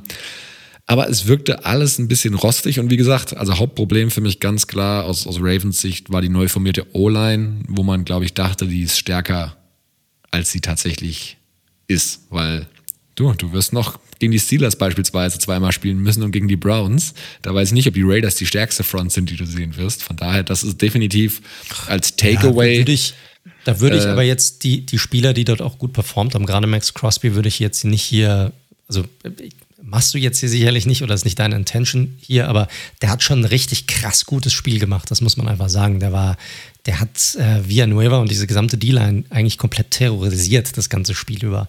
Also richtig, richtig starkes Outing und vielleicht der Anfang von einer richtig krassen Saison und auch von einer krassen Weiterentwicklung bei diesem Spieler. Definitiv. Und ich meine, Crosby muss man ja sagen, ist jetzt kein unbeschriebenes Blatt. Der ja schon seine Rookie-Saison 10 Sacks gehabt, letztes Jahr 7. Spielt eine unfassbare Anzahl an Snaps jedes Mal. Also äh, da muss man gucken, dass man den nicht verheizt irgendwie. Von daher, sah super gut aus auf der Raiders-Seite, aber es ist ja immer dieses, ne, was die Schwäche des einen, die Stärke des anderen, die Wahrheit liegt immer so ein bisschen in der Mitte. Ich glaube, aus Ravens Sicht ist einfach nur wichtig zu sagen, ich würde mir da jetzt noch keine Sorgen machen, aber die O-Line muss sich sicherlich erstmal einspielen. Da hat man schon gemerkt, dass da eine gewisse Veränderung einfach äh, da ist und Villanueva auch so ein Orlando Brown auch nicht so eins zu eins ersetzen kann. Wie fandst du generell das Run-Game bei den Ravens? Wir hatten ja vorhin über die Running Back-Thematik bei den Ravens gesprochen. Ja, also für mich funktioniert es auch ohne Edwards und Dobbins halt verlässlich. Du hast halt nicht diese ganze Exklusivität, weil Murray, wie gesagt, ist halt über 30 und Tyson Williams halt ein undrafted Rookie. Ähm, also jetzt auch kein Spieler, der zwangsweise ein Starspieler werden wird. Aber im Endeffekt kommen die halt so über Scheme, dass ich halt glaube, dass es halt die Baseline so hoch sein wird, wird es so gut sein wie im letzten Jahr? Hm, wahrscheinlich nicht, aber immer noch gut genug, dass sie ihren Stiefel durchziehen können. So würde ich es mal formulieren. Wie fandst du Carr generell im Spiel? Also die Statline sah ja ganz gut aus, aber das muss ja nicht viel heißen. Ja, krass, er hat am Ende, ne, Total Yards sind zwar nicht alles, aber am Ende hat er über 450 Yards, weil er auch sehr viel geworfen hat. Also erst, man kann es relativ leicht einteilen. Erste Halbzeit richtig schwach und auch wirkte so ein bisschen disconnected mit seinen Receivern. Also da wirklich ein paar waren Drops, aber er hat auch wirklich einen Rücken geworfen, dem von dem einen oder anderen. Hast auch gesehen, okay, ne, nach Jahren hinter Rodney Hudson, jetzt hinter einem ja, neuen Center, zwar kein Rookie, aber der ein paar Snaps erst hatte. Da gab es auch eine Miscommunication bei einem Play, wo es fast einen Fumble gegeben hätte. Da wirkte er nicht so nicht so selbstsicher und dann in der zweiten Halbzeit einfach hat er brutal aufgedreht. Also dann waren wir die, die Deep Balls dabei, die langen Completions nach und nach. Äh, Im Two-Minute-Drill ist der so brutal gut. Highlight Play war sicherlich das auf Edwards für den vermeintlichen Game-Winning Touchdown, aber da waren dann richtig, richtig gute Würfe dabei. Klar, mit Darren Waller als Lieblingstarget 19 Targets gesehen. Habe ich auch, ja. äh, 10 auch Receptions, gelesen. über 100 Yards natürlich mal wieder, äh, natürlich auch ein Touchdown. Und du, Derek Carr hat echt eine, ja, ein bisschen Two-Face-Performance, aber das, was in der zweiten Halbzeit und Overtime dann kam, war halt exzellent, kann man nicht anders sagen. Ja. Und die O-Line zum Glück hat dann auch funktioniert, ne? Also auch da neu formierte O-Line. Klar, paar, paar Pains, vor allem weil jetzt Dental Good, den haben wir gerade eben gar nicht erwähnt, der, der Starting Guard auch ausfallen wird für den Rest der Saison mit einer Knieverletzung. Da mussten sie auch schnell ähm, zu dem vierten Guard übergehen, weil Incognito auch gefehlt hat. Von daher war das eine für so eine junge O-Line eine grundsolide Performance. Also all in all verbesserte Defense massiv, Offense sah nahezu so aus wie letztes Jahr bei den Raiders und das zusammen gibt doch erstmal Hoffnung, muss man sagen. Das ist doch schon mal eine schöne Zusammenfassung für deine Raiders. Und bei den Ravens, wie siehst du, wo siehst du da die Problematik going forward? Oder glaubst du, das ist eher ein bisschen Rost, der jetzt gerade noch ein bisschen im Getriebe hängt, weil auch ein paar neue Spieler dabei sind und so weiter. Und das wird sich geben oder glaubst du, die werden generell mehr Probleme haben dieses Jahr? Ja, also wie gesagt, ich hatte es gerade eben schon angesprochen. Ne? Zwei Faktoren musst du halt sicherlich aufpassen. Das eine ist das Thema Wide Receiver äh, Number One. Also da ist, glaube ich, schon essentiell, dass Kollege Bateman besser, schneller als äh, später zurückkommt, dass sie da einfach im im Passing Game noch eine weitere Option haben. Mark Andrews hat mir auch nicht so gut gefallen, muss man sagen. Ähm, da dachte ich, der hat jetzt einen Bounceback hier, nachdem er letztes Jahr so ein bisschen untergetaucht ist, hatte auch einen bitteren Drop in der Overtime, ähm, der dann noch teuer geworden ist. Von daher, das ist so das eine Watchout und das andere hatte ich halt eben schon gesagt, die O-Line. Ähm, da spielen zu viele Erfahrene, als dass ich glaube, dass es wirklich ein Problem werden wird auf Dauer. Aber da merkst du halt, ey, wir hatten es oft gesagt, da muss das eine Zahnrad ins andere greifen. Und die verlangen halt gerade im Run-Blocking natürlich sehr, sehr viel von ihren Spielern. Und dementsprechend ist das sicherlich ein Watchout. Ich glaube halt für die Ravens wird das nächste Spiel, die Chiefs sind ja so ein bisschen deren Kryptonit. Also gegen die Chiefs sehen sie ja nie Land, weil die einfach, das passt einfach nicht gut, die, die Spielsystematiken, die die beiden haben. Was, was passt gut, wenn du gegen Patrick Mahomes spielen musst? Ja, das, ist, das ist, kommen wir ja auch gleich noch zu, aber wir wissen ja, die Defense der Ravens agiert ja sehr viel mit Blitzing, fast ausschließlich darüber. Und da ist ja Mahomes so gut wie kein anderer und zerlegt dann Korrekt. einfach äh, ja. alles. Dementsprechend äh, kommen wir später noch zum Tippspiel, aber Lamar Jackson würde mich nicht wundern, wenn Lamar Jackson die Ravens mit einem 0 und 2 in die neue Saison starten. Schöner Stat of the Day. Ich hatte ja vorhin gesagt, die Ravens haben 14-0 ja geführt wenn unter John Harbaugh, wenn sie 14-0 geführt haben in einem Regular Season Game, haben sie von den hatten sie vorher 81 Spiele in Folge gewonnen. 81 zu 0, wenn sie 14 mit 14 krass. Punkten geführt haben. Jetzt 81 und 1. Denn die Raiders haben nicht einmal geführt in diesem Spiel bis zum Game-Winning-Touchdown. Ja, krass. Krass. Also Glückwunsch an dich. Ähm, kannst du sehr gut in diese, in die zweite Woche hineingehen. Und ich muss auch echt sagen, gibt es viele positive Sachen, die man da einfach mitnehmen kann für die, für die Raiders daraus. Ja, obwohl du, wie du es auch gesagt hast, die Ravens waren eigentlich kurz davor, auch das Ding zu gewinnen, trotz ihrer ganzen Probleme. Das heißt, du hast jetzt hier kein schlechtes Team, sondern du hast halt ein Team, das auch seine Problemchen hatte, wie, wie die Raiders selbst auch. Ähm, wird sich halt zeigen, ob sie die irgendwie ausmerzen können über die nächsten Wochen ob sie das irgendwie besser gestalten können, ob es da gerade an der O-Line eine etwas bessere Eingespieltheit dann geben wird. Ich glaube, das würde dem Team dann helfen, dann auch nochmal ein bisschen besser zu performen.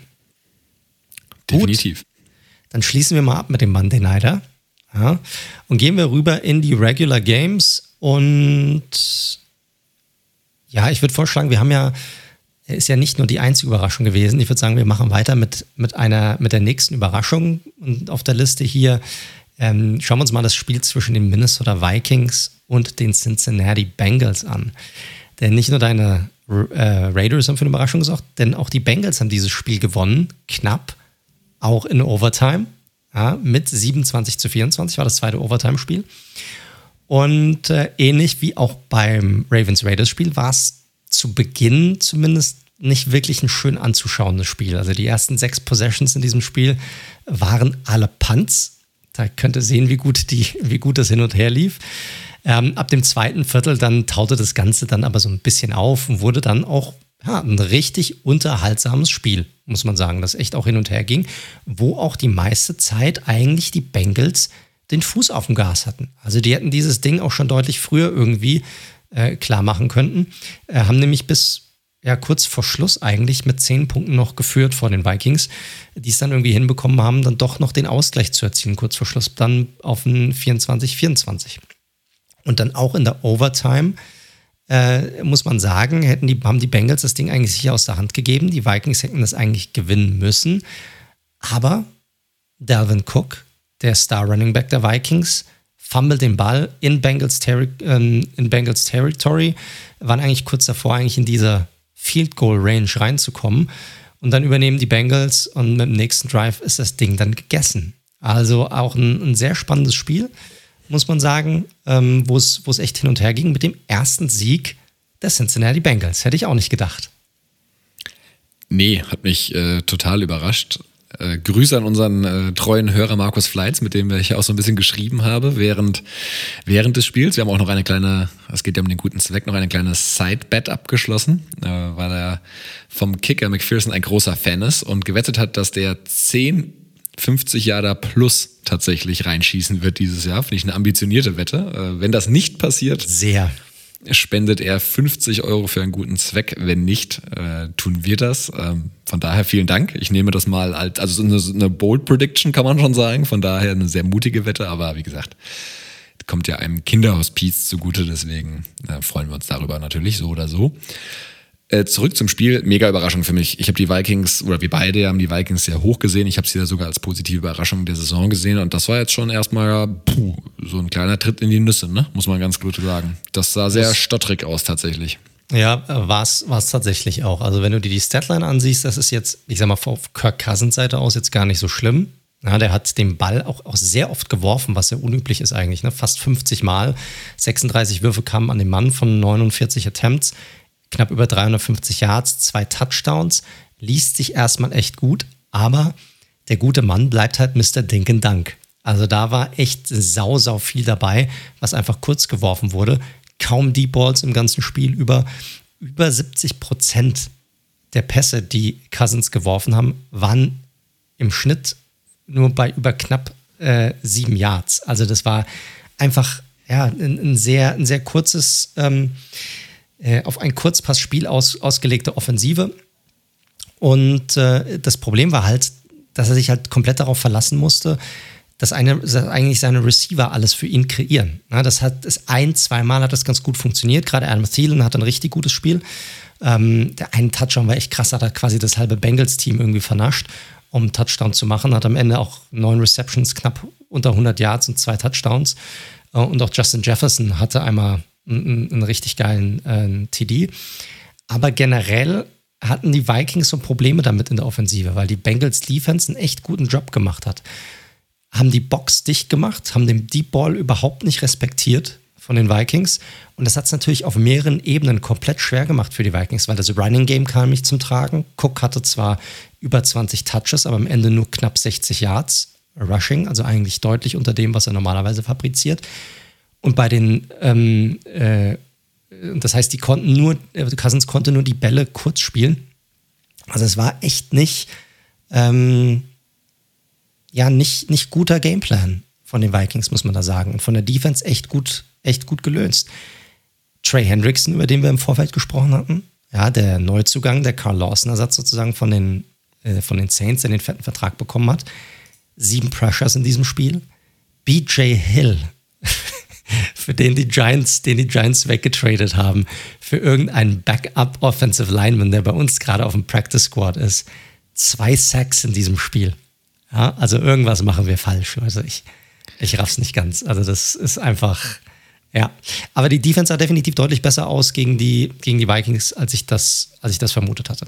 De definitiv. Da möchte ich der, der, gerade der D-Line auch gar nicht so viel wegnehmen der Bengals, aber man muss auch mal sagen, die Vikings sind jetzt leider, also diese O-Line bleibt einfach ein Problem, ne? wenn man sich einfach mal von links nach rechts anschaut, wie die O-Line da geredet hat. Auch der, der Center Bradbury, das ist ja auch so ein Kollege, der ganz gerne mal bei uns im Podcast auftaucht, weil er einfach so überragend schlecht spielt die ganze Zeit. War ja ein First, ja. First Round Pick, ne? wenn ich es richtig im Kopf habe, ist jetzt seine dritte Saison.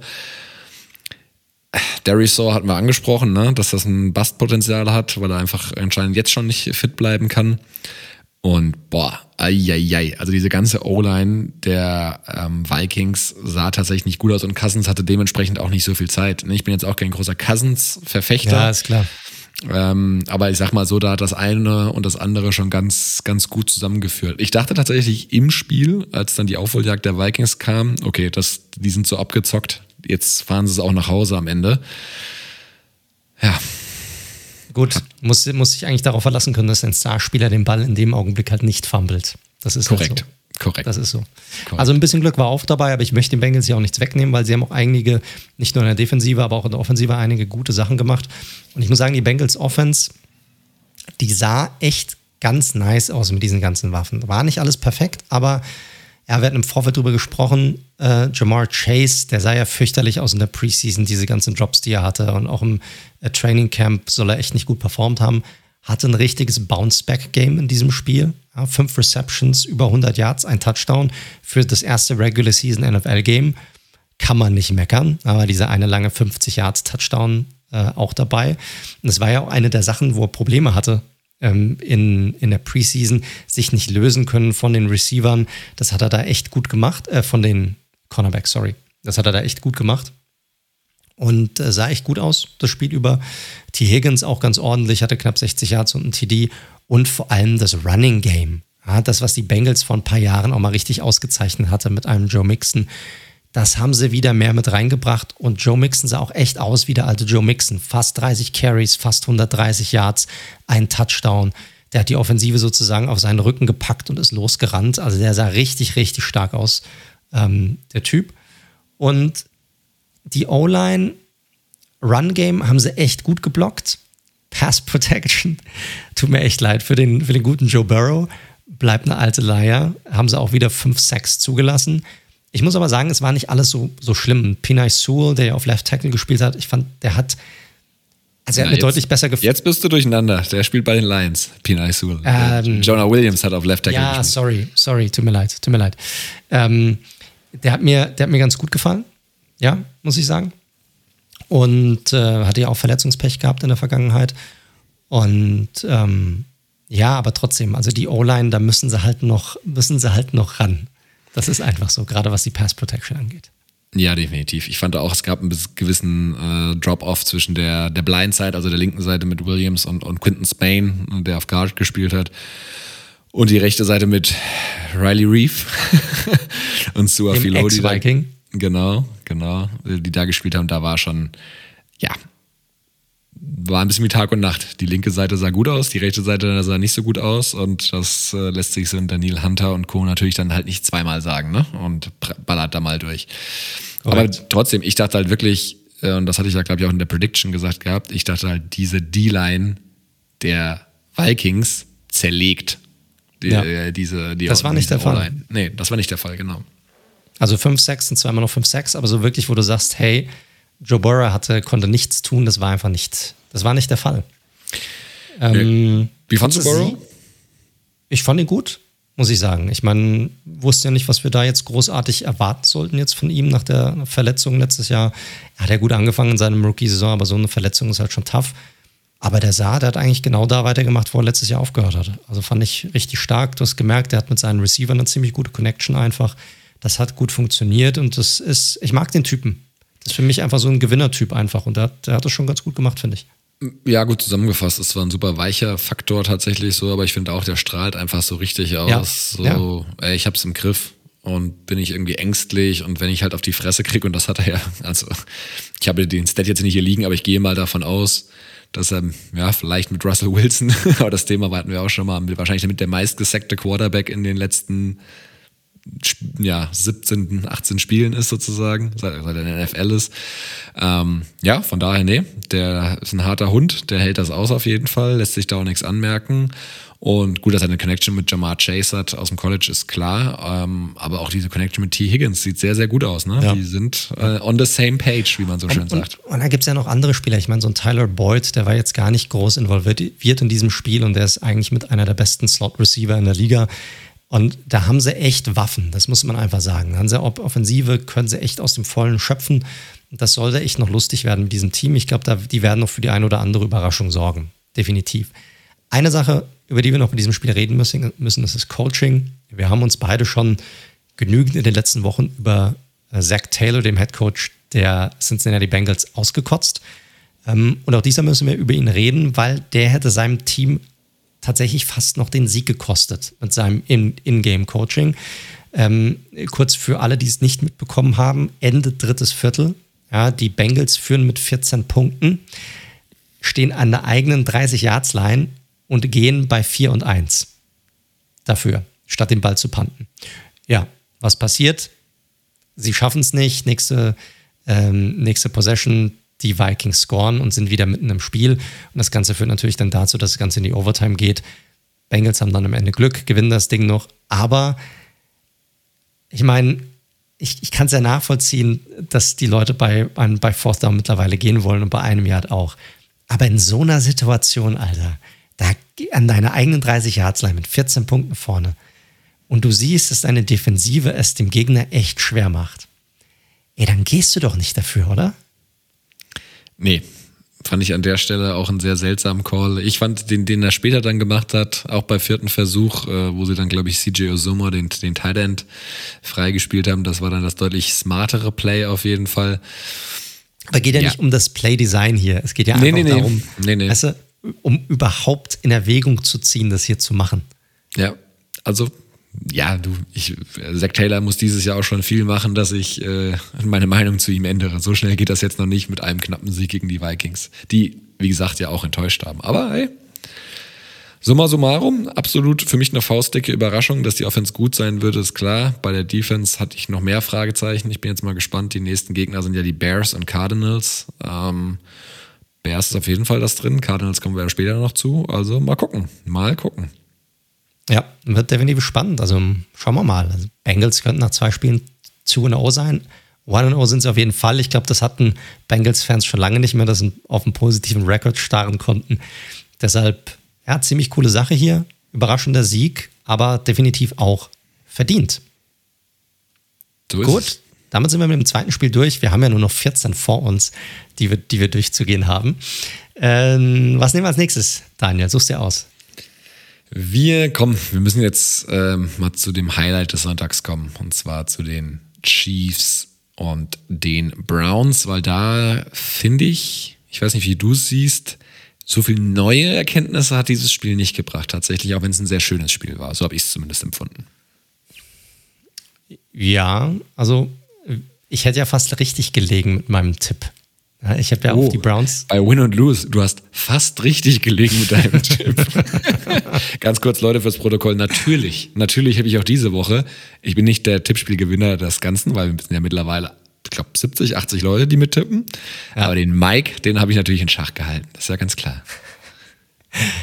Gut, hier, hier wäre es fast in die andere Richtung ausgegangen. Ähm, und ich muss sagen, es ist eine Missed Opportunity für die Browns. Also das Ding hätten sie schon gewinnen können muss ich, muss ich sagen.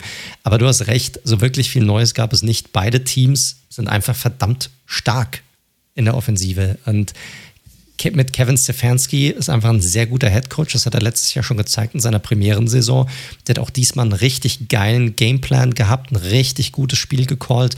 Das hatte alles echt, ja, Hand und Fuß. Das war schon richtig, richtig stark, was die da, was die da umgesetzt haben. Und Baker Mayfield wird sich halt einen Arsch beißen irgendwie, dass er da am Ende diese Interception wirft, weil auch da hatten sie zum Schluss echt nochmal die Möglichkeit gehabt, glaube ich. Sie waren nah genug dran, auch das Spiel dann nochmal zu drehen.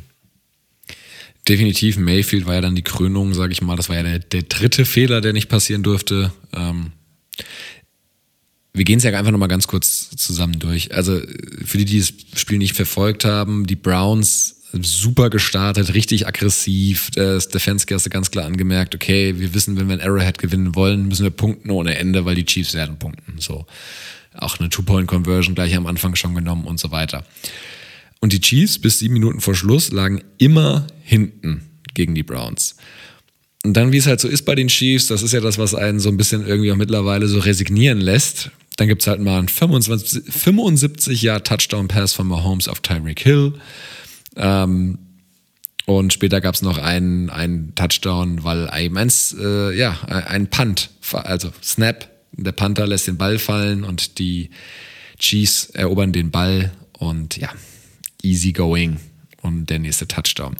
Und ja, das ist halt einfach, das sind halt so Fehler mit noch einem Nick Chubb Fumble, der dann später noch kam. Das ist halt einer zu viel dann. Und äh, so, so gut der Gameplan ansonsten noch war, eine sehr gute Balance aus ja, eben diesem klassischen Stefanski-Spiel, ne? Die, die Landry ein gutes Spiel gemacht, aus den Hooper natürlich Nick, Nick Chubb am Boden, Kareem Hunt in den richtigen Momenten eingesetzt, viel Time of Possession gehabt.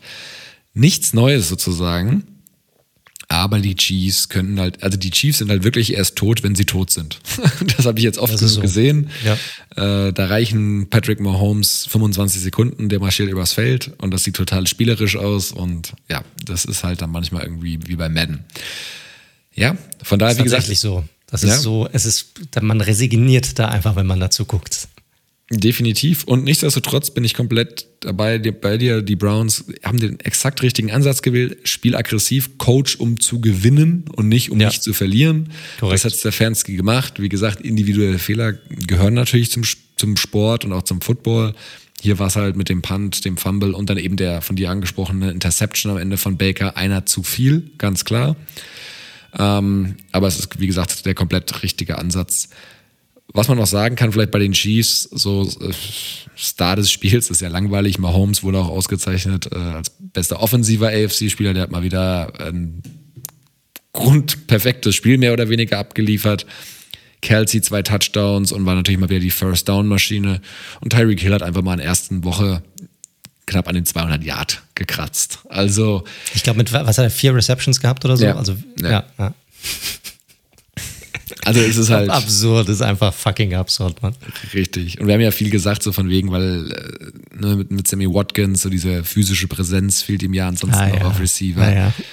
Sobald Diese die anfangen, ernst zu machen, Mann, dann ist das alles out the window. Ne? Da kannst du drüber reden und spekulieren, wie du willst. Und wo könnten dann tatsächlich mal dieses Jahr die Schwachstellen sein? Und dann guckst du sie dir an und dann merkst du, okay, die haben eigentlich keine.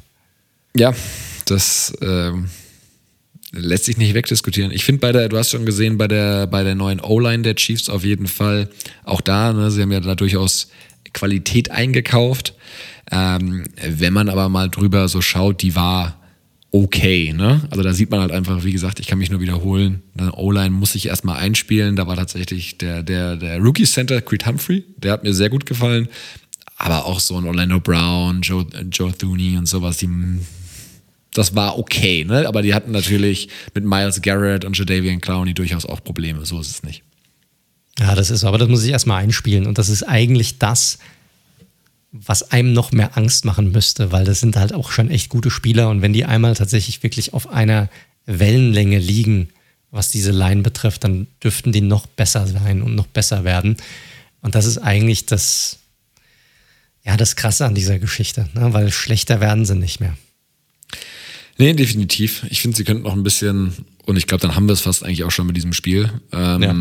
Ich finde, sie könnten tatsächlich, weil ich ihn schon individuell einen guten Spieler finde, ein bisschen kreativer werden, wie sie Clyde edwards helaire einbinden. Also ich finde, da ist schon noch ein bisschen Luft nach oben. Unabhängig davon, dass ich ihn im Fantasy Football habe.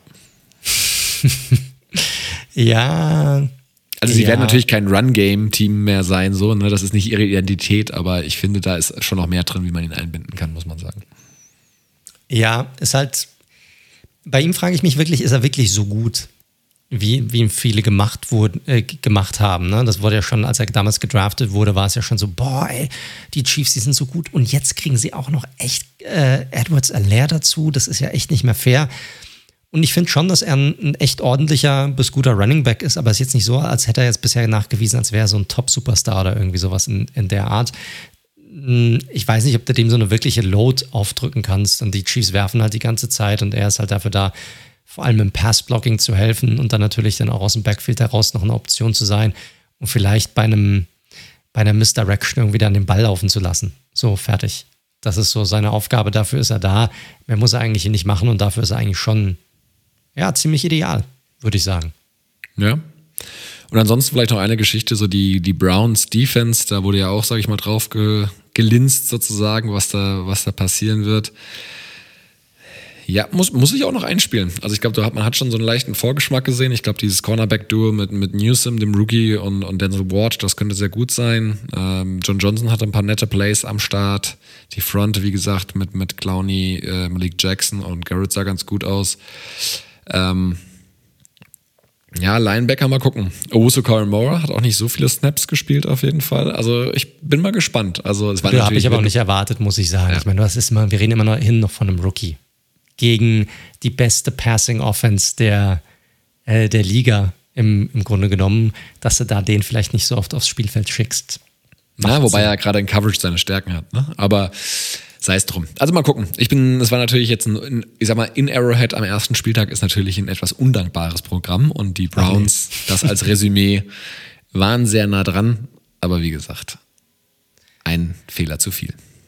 Am Ende ist eine Niederlage halt auch einfach eine Niederlage. Ist halt einfach so, egal wie nah du dran warst. Und damit sind die Browns nach dem ersten Spieltag 0-1, die Chiefs oh, 1 und 0. Und damit geht es dann in Woche 2. Wird man sehen, wie die sich dann schlagen. Schauen wir uns dann nachher nochmal beim Tippspiel an. Wie wir das Ganze dann sehen als Preview für die kommende Woche. Gut, ich würde sagen, damit haben wir aber eigentlich dieses Spiel im Grunde durchgefrühstückt, oder? Korrekt. Gut, dann würde ich vorschlagen, gehen wir mal rüber zu, während wir jetzt gerade über zwei Teams geredet haben, die wirklich, wo es darum geht, okay, könnten das auch zwei Teams sein, die darum spielen, irgendwann in den Super Bowl einzuziehen? Kommen wir jetzt zu zwei Teams, wo wir letzte Folge drüber geredet haben, könnte das Team, das hier gewinnt, seinen einzigen Sieg in der Saison holen mit, mit diesem Sieg. Und äh, wir reden vom Spiel zwischen den Jacksonville Jaguars und den Houston Texans, dass die Houston Texans für sich entschieden, entscheiden konnten. Und zwar relativ deutlich. 37 zu 21 ging das Ding aus. Und selbst dieser Abstand von 16 Punkten zeigt eigentlich nicht wirklich, wie krass die Texans dieses Spiel dominiert haben. Ja, also dominiert. Ähm, das ist krass. Äh, Jaguars führten kein einziges Mal in dem gesamten Spiel. Hauptstory sicherlich hier die beiden Quarterbacks.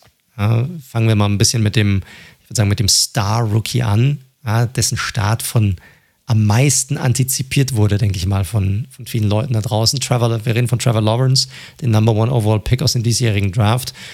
was will man sagen? Der sah aus wie ein, wie ein richtiger Rookie Quarterback in diesem Spiel. Ja, und das gegen eine Defense, von der ich glaube, nicht viele wirklich viel erwarten diese Saison. Ja, die auch noch ihre besten Spieler im Grunde noch weggetradet hat, die sie gerade eigentlich erst eingekauft hatten äh, am Anfang der Saison. Ähm, aber die haben ihm das Leben echt schwer gemacht. Lawrence warf drei Interceptions in diesem Spiel. Was interessant ist, weil in seinen ganzen College-Jahren hat er nicht einmal so viele Interceptions in einem Spiel geworfen. Also das erste Mal seit der Highschool. Ich weiß, diese Highschool-Stats kenne ich gar nicht. Ob er der Highschool jemals drei Interceptions geworfen hat, weiß ich nicht. Aber im College ist das auf jeden Fall nie passiert. Und gehen wir sie mal der Reihe nach durch, weil ich fand sie alle relativ interessant. Die erste, ja, die, die war aus dem Lauf heraus das war einfach ein schlechter Wurf. Ja, du, du, siehst, er rennt nach, nach links raus, aus der Pocket raus. Und du siehst ihm irgendwie an, boah, geil, ich sehe, da ist einer frei und ich mache jetzt so voll den geilen Wurf aus dem Lauf heraus. Ja, und der Ball segelt halt einfach einen guten Meter an dem Receiver vorbei in die Arme des Cornerbacks. Das kann dir halt einfach in der NFL, darf dir halt sowas einfach nicht passieren. Erster Rookie-Mistake. Zweite Interception war für mich so die klassischste Rookie-Interception, die es eigentlich gibt meiner Meinung nach. So ein richtiger klassischer Rookie-Mistake. Die sind nah in, in, der, in der eigenen Hälfte, die Jaguars.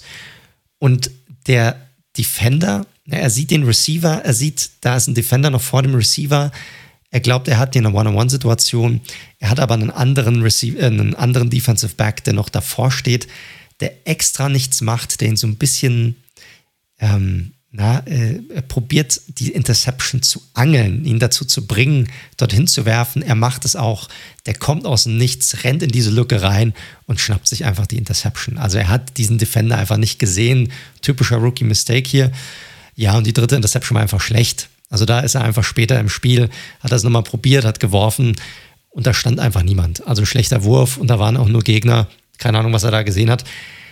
Also ihr seht, da ist noch alle, die die Jaguars irgendwie ein bisschen auf dem Zettel hatten, weil sie gedacht haben, hey, mit Trevor Lawrence kann es ja noch besser werden. Ähm, die sahen sich in diesem Spiel zumindest eines Besseren belehrt. Also er hat schon einige gute Würfe dabei gehabt. Also man hat das Armtalent definitiv auch gesehen. Er hatte ja auch drei Touchdowns noch in diesem Spiel. Ja. Ich möchte die ihm jetzt nicht unterschlagen. Aber insgesamt sah er wenig komfortabel aus. Ich finde auch seinen Release ein bisschen komisch muss ich sagen. Das ist mir vorher noch nicht so aufgefallen. Sehr spät, wie er released. Also er bringt den Ball erst zurück. Also ein langsamer Release, finde ich. Ja, und ansonsten schwierig, ne? Jacks Offense, da hat nicht viel wirklich zusammengefasst. Viele Fehler, viele Penalties, Drops. Die O-Line war, naja, so okay, würde ich mal sagen. Ne? Ähm, nicht, nicht wirklich prickelnd. Und das hat dann dazu beigetragen, dass die äh, Jaguars in der Offense eigentlich nicht zusammenbekommen haben. Auf der anderen Seite die Texans. Hey Mann, Tara Taylor sah aus wie der zweite Deshaun Watson, muss man sagen. gegen, die, gegen die Jacksonville Jaguars zumindest war das der Fall. Also, ja, wie gesagt, wir müssen das alles so ein bisschen im Kontext betrachten, aber ich will ihm da jetzt auch nichts wegnehmen. Äh, Taylor sah super aus, war akkurat, war mobil, ja, hat auch wirklich ähm, die Defensive der Jaguars war eine Katastrophe, muss man auch sagen. Ne? Auch, ich, da ich wollte ja, ja, jetzt ja, gerade auch sagen, weil das war ja auch witzigerweise. Oder ja. mach erstmal fertig, dann, dann springe ich. Nee, rein. es war, die, die war eine Katastrophe, aber er ist trotzdem das ein oder andere Mal schon noch schön ausgewichen, muss man sagen. Das war schon, war schon so. Ich habe mir tatsächlich viel mehr von dem Spiel angesehen, als ich ursprünglich wollte, weil ich es einfach so interessant fand, dass die Texans so hart wegziehen und ich nicht, ich mir nicht nicht in den Kopf, in den Sinn kam, wieso. Aber es war schon echt ein Klassenunterschied, muss man sagen. Ja, und es hat sich so leider diese Tendenz von, das hatten wir ja letzte Woche angesprochen, von mm, exciting, Urban Meyer, Trevor Lawrence, okay, paar Free Agency Signings, mm, okay, ein bisschen overpaid. Dann diese ganze Offseason, Trainingscamp, Preseason, jetzt ja auch die Stimmen, die ersten, die ja schon kommen, oh, explosive Stimmung in Jacksonville, die einige Spieler nicht zufrieden mit der Art und Weise, wie Urban Meyer mit ihnen umgeht. An Überraschung. In Week One. In Week One. Ne? Also das ist halt natürlich schon und so langsam verfestigt sich halt wirklich schon, und das hätte ich halt nicht gedacht, dass es das so schnell passiert, dieses Bild, dass das echt ein richtiges Pulverfass ist. Ne? Und ja, Hardcore, das wird eine mega Shitshow und wir dürfen alle dabei zusehen. ja. Ja, bitter für, für Jacksonville, ne? Ähm, also mal gucken. Wir wollen jetzt keine Overreactions machen in, in Woche 1. Ah, Mann, wir haben dazu. Woche 1. Wir, wir haben nur Overreactions in dieser ersten Folge. Das ist normal. Definitiv, aber bei den Jaguars, da. Äh, ich hatte letzte Woche von einem schlechten Bauchgefühl geredet geredet. Jetzt hat sich das natürlich nochmal mit dem Eye-Test zusammengefügt. Also Ei, Auge, ne? Nicht, nicht der andere, das andere Ei. Und also, dass diese Offense natürlich mit den ganzen Kurz mal nachgefühlt. Hm. Ja, hm, ja, kurz mal, ah, ja, fühlt sich ah, nicht so nee. gut an. Nee. Also, lange Rede, kurzer Sinn. Josh Allen sah da noch äh, gut aus, also Josh Allen, der Edge Defender, nicht, dass hier zur Verwechslung kommt, aber ansonsten. Auch übrigens ein sehr hoher First-Round-Pick. Ja definitiv. Ja, die, die, die, die Secondary, Alter, das war eine Komplettkatastrophe. Äh, Tara Taylor über seine gesamte Karriere hinweg wirft eine der schönsten Spiralen und Deep Balls in der ganzen Liga. Ja, vielleicht hat er nicht so die Range wie andere, aber das sind einfach schöne Bogenlampen. Das ist einfach so wunderschön. Und die hat er auch echt auch an den Mann gebracht, aber diese Secondary war fürchterlich. Also da waren ein paar Bälle dabei, einer zu Cooks, wo ich denke, Alter, da sind zwei Defender drumherum. Wie kann der den Ball da fangen? Oder wie darf er das? Unglaublich. Und da kommen dann halt auch so Statistiken zustande. Ne? Taylor war, der ist eigentlich für die jetzige Situation, muss man ganz ehrlich sagen, ne? du hast, klar, der ist kein Deshaun Watson, das ist logisch. Aber wenn du dir mal anguckst, in welcher Situation sich die Texans befinden, ja, da erwartet ja niemand was davon ist das eigentlich zum jetzigen Zeitpunkt der perfekte Quarterback. Er ist ein Journeyman, der beschwert sich nicht. Du kriegst einen wirklich ordentlichen Quarterback dafür, um vielleicht auch andere junge Spieler ein bisschen weiterzuentwickeln in der Offensive, ein Team weiterzuentwickeln. Er ist ein absoluter Leader-Typ auch. Ja, ein ruhiger Typ, guter Typ. Das passt gerade sehr gut da rein. Egal, ob sie jetzt noch irgendwelche Spiele gewinnen oder nicht. Das ist einfach eine gute Situation für beide zurzeit, in der Situation, in der sich dieser, äh, diese Franchise befindet. Wie gesagt, äh, der hatte 21 von 33 Würfen an den Mann gebracht, zwei Touchdowns. Dazu, ne, er ist ja ein mobiler Quarterback, ja, 40 Yards Rushing kam auch noch dazu, also das ist schon echt ordentlich, das darf man ihm nicht unterschlagen. Brandon Cooks, Mann, fünf Receptions über 130 Yards. Äh, Taylor hat den Ball an zehn Receiver insgesamt verteilt, also echt eine coole Offense, muss man sagen. Jo, und dann die Defense, wenn du dir das anguckst bei den Texans, klar, die sah halt gegen Lawrence gut aus ja, und auch gegen diese O-Line. Aber auch da muss man sagen, den Druck, den die generiert haben, das war schon eher mäßig. Also sobald die mal anfangen, gegen ein richtiges Team zu spielen und sorry Jaguars, äh, Jaguars-Fans da draußen, so wie die, so wie Jacksonville ausgesehen hat in der ersten Woche, sind die so weit ab vom Schuss momentan im Vergleich zu den anderen Teams, äh, dass man das tatsächlich so sagen kann. Also sobald die Texans am Anfang gegen richtige O-Lines zu spielen, gegen eine richtige Offense, dann werden die auch gut noch ihre Probleme bekommen. Ja, definitiv. Also wir hatten ja auch bei den Texans da gesagt, dass die, die, dass die Offense, die geht ja noch, ne? Also wie gesagt, du hast Tyrod Taylor, du hast ja eine vernünftige O-Line eigentlich noch mit. Laramie ja. Tunzel, Titus Howard, äh, Britt of Center, Marcus Cannon ist ja auch mittlerweile da. Ähm, und Brandon Cooks ist, das ist so ein bisschen bei dem in Vergessenheit geraten, weil der ja so oft getradet worden ist, nacheinander. Das ist schon immer noch ein sehr guter Wide Receiver, wenn er fit ist, ne? Ist halt auch leider sehr verletzungsanfällig. Klar. Und äh, dann dieses spannende Backfield, ne, wo David Johnson ja seine Touches hatte, Lindsay, Mark Ingram. Äh, Mark Ingram hatte irgendwie 26 Rushes oder sowas für ja. Also der hat am Power Rusher richtig. Also definitiv, das haben wir probiert aufzuziehen. Definitiv. Dieses unklare Backfield hat sich dann doch etwas äh, sortiert auf jeden Fall. Danny Amendola haben sie ja auch noch hinzugeholt sogar jetzt. Korrekt. Einen sehr erfahrenen Slot ja. äh, Wide Receiver. Also wie gesagt, ich glaube, die Texans Offense, die wird schon immer mal wieder funktionieren in einzelnen Spielen, auch wenn diese Defense natürlich jetzt keine Herausforderung war wie gesagt, meine Sorge liegt ja eher auf der anderen Seite des Balls, weil ich sehe das, ich glaube, es wird nicht allzu lange dauern, bis der Texans Defense mal einer 40 einschenkt. Ja, wird, äh, nächste Woche ist, glaube ich, der erste richtige Test. Da wird es dann gegen die Browns gehen. Da wird man dann sehen, wie sie dann noch mithalten können oder nicht. Aber man, man soll ihnen diesen Sieg schon gönnen, weil sie haben ihn sich verdient. Sie haben definitiv ein deutlich das bessere Team. Äh, äh, Leute, also wir müssen hier nicht im Detail durchs Spiel durchgehen, weil es war einfach so klar von Anfang an. Hier gab es kein Hin und Her. Das war einfach klar, dass, dass die Texans dieses Spiel gewinnen würden.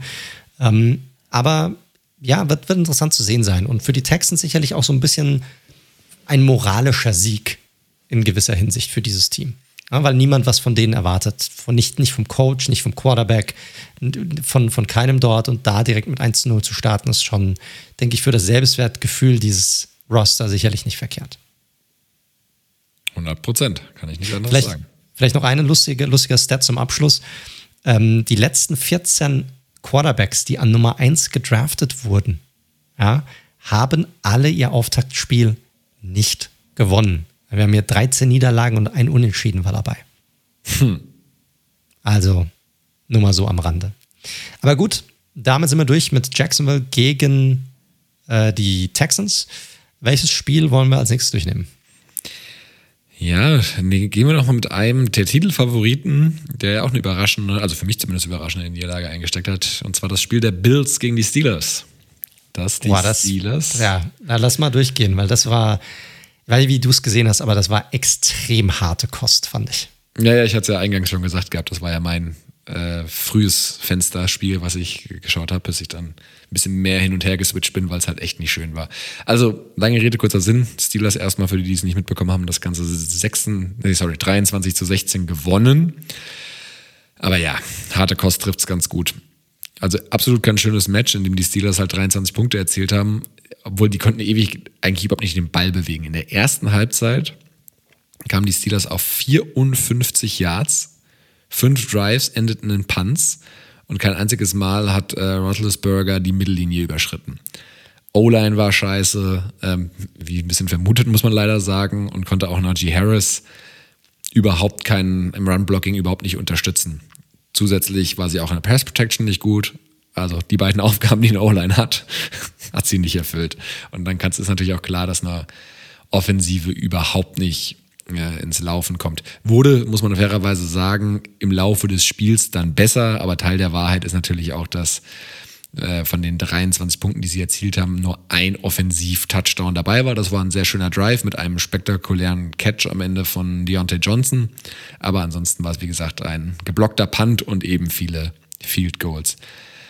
Ähm, Story war halt tatsächlich die Steelers Defense die, wo jetzt auch keine Überraschung ist, dass die eine gute Defense ist, aber alter Schwede, die hat halt gleich mal im ersten Spiel wieder brutal gut abgeliefert. Ich finde es trotzdem eine Überraschung. Also wir hatten ja auch darüber gesprochen in den letzten Wochen im Vorfeld, wie wir das Ganze gesehen haben und wir haben beide gesagt, ja, das ist eine gute Defense, aber da waren doch schon das ein oder andere Puzzlestück, wo wir auch gesagt haben, okay, Dupree ist jetzt nicht mehr da und ähm, die Cornerback-Situation fanden wir auch nicht so ganz optimal gelöst, zwischen wen sie behalten haben und wen sie abgegeben haben.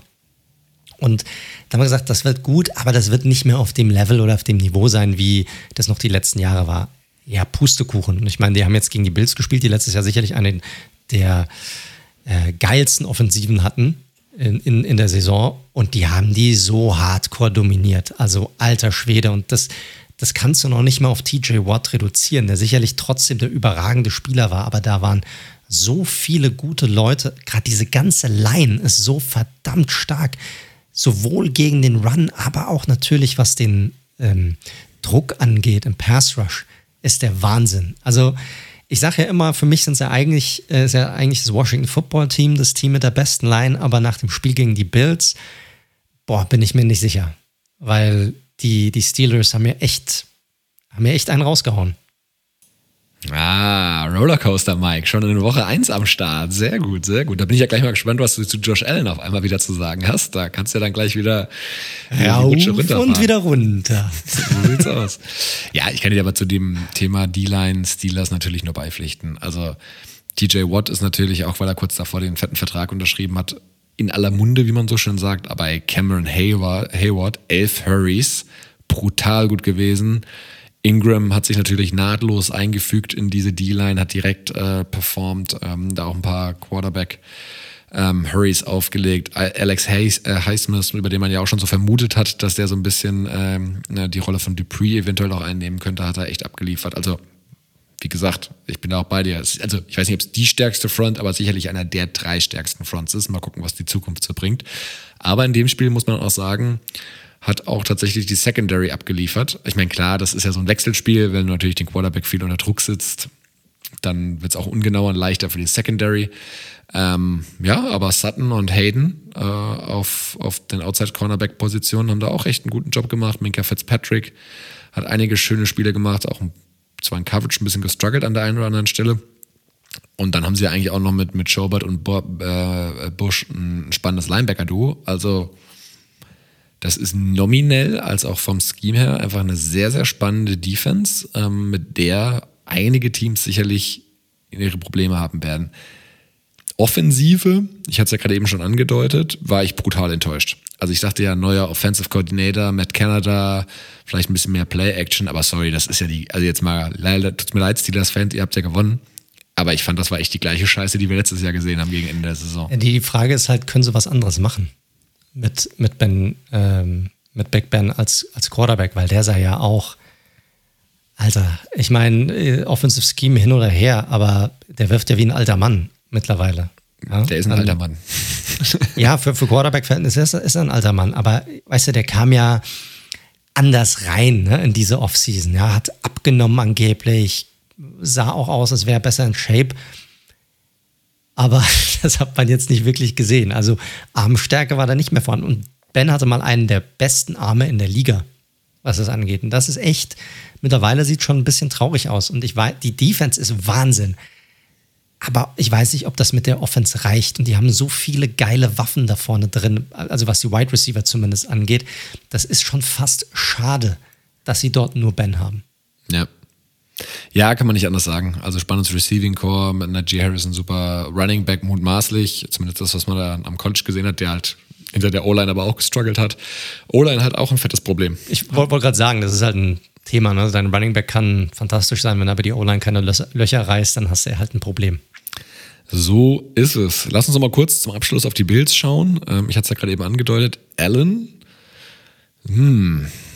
Also da, da, bin ich jetzt erstmal vorsichtig, weil wie gesagt, ich glaube, er hatte tatsächlich gegen eine der stärksten Fronts in der Liga gespielt und die O-Line ähm, der Bills konnte da nicht mithalten, muss man auch ganz klar sagen. Ich fand ihn, ich weiß nicht, ob es dann der frühe Druck war, aber das war so ein bisschen Verfall in alte Muster, ne? Wobei er hat letztes Jahr fairerweise auch in den ersten Wochen ein bisschen gebraucht, um reinzukommen, aber er war wieder ungenau, er war ein bisschen zu sehr, wie sagt man, hektisch in der, in der Pocket, ne? Also das hat mir nicht gut gefallen, muss man sagen. Ja, ich kann mich da an einen Pass erinnern, den er probiert hat, in die Endzone reinzubringen. Der war jetzt nicht, das war jetzt nicht irgendwie wie früher, wo man den Ball irgendwie, keine Ahnung, fünf Meter über den Mann geworfen hat oder so.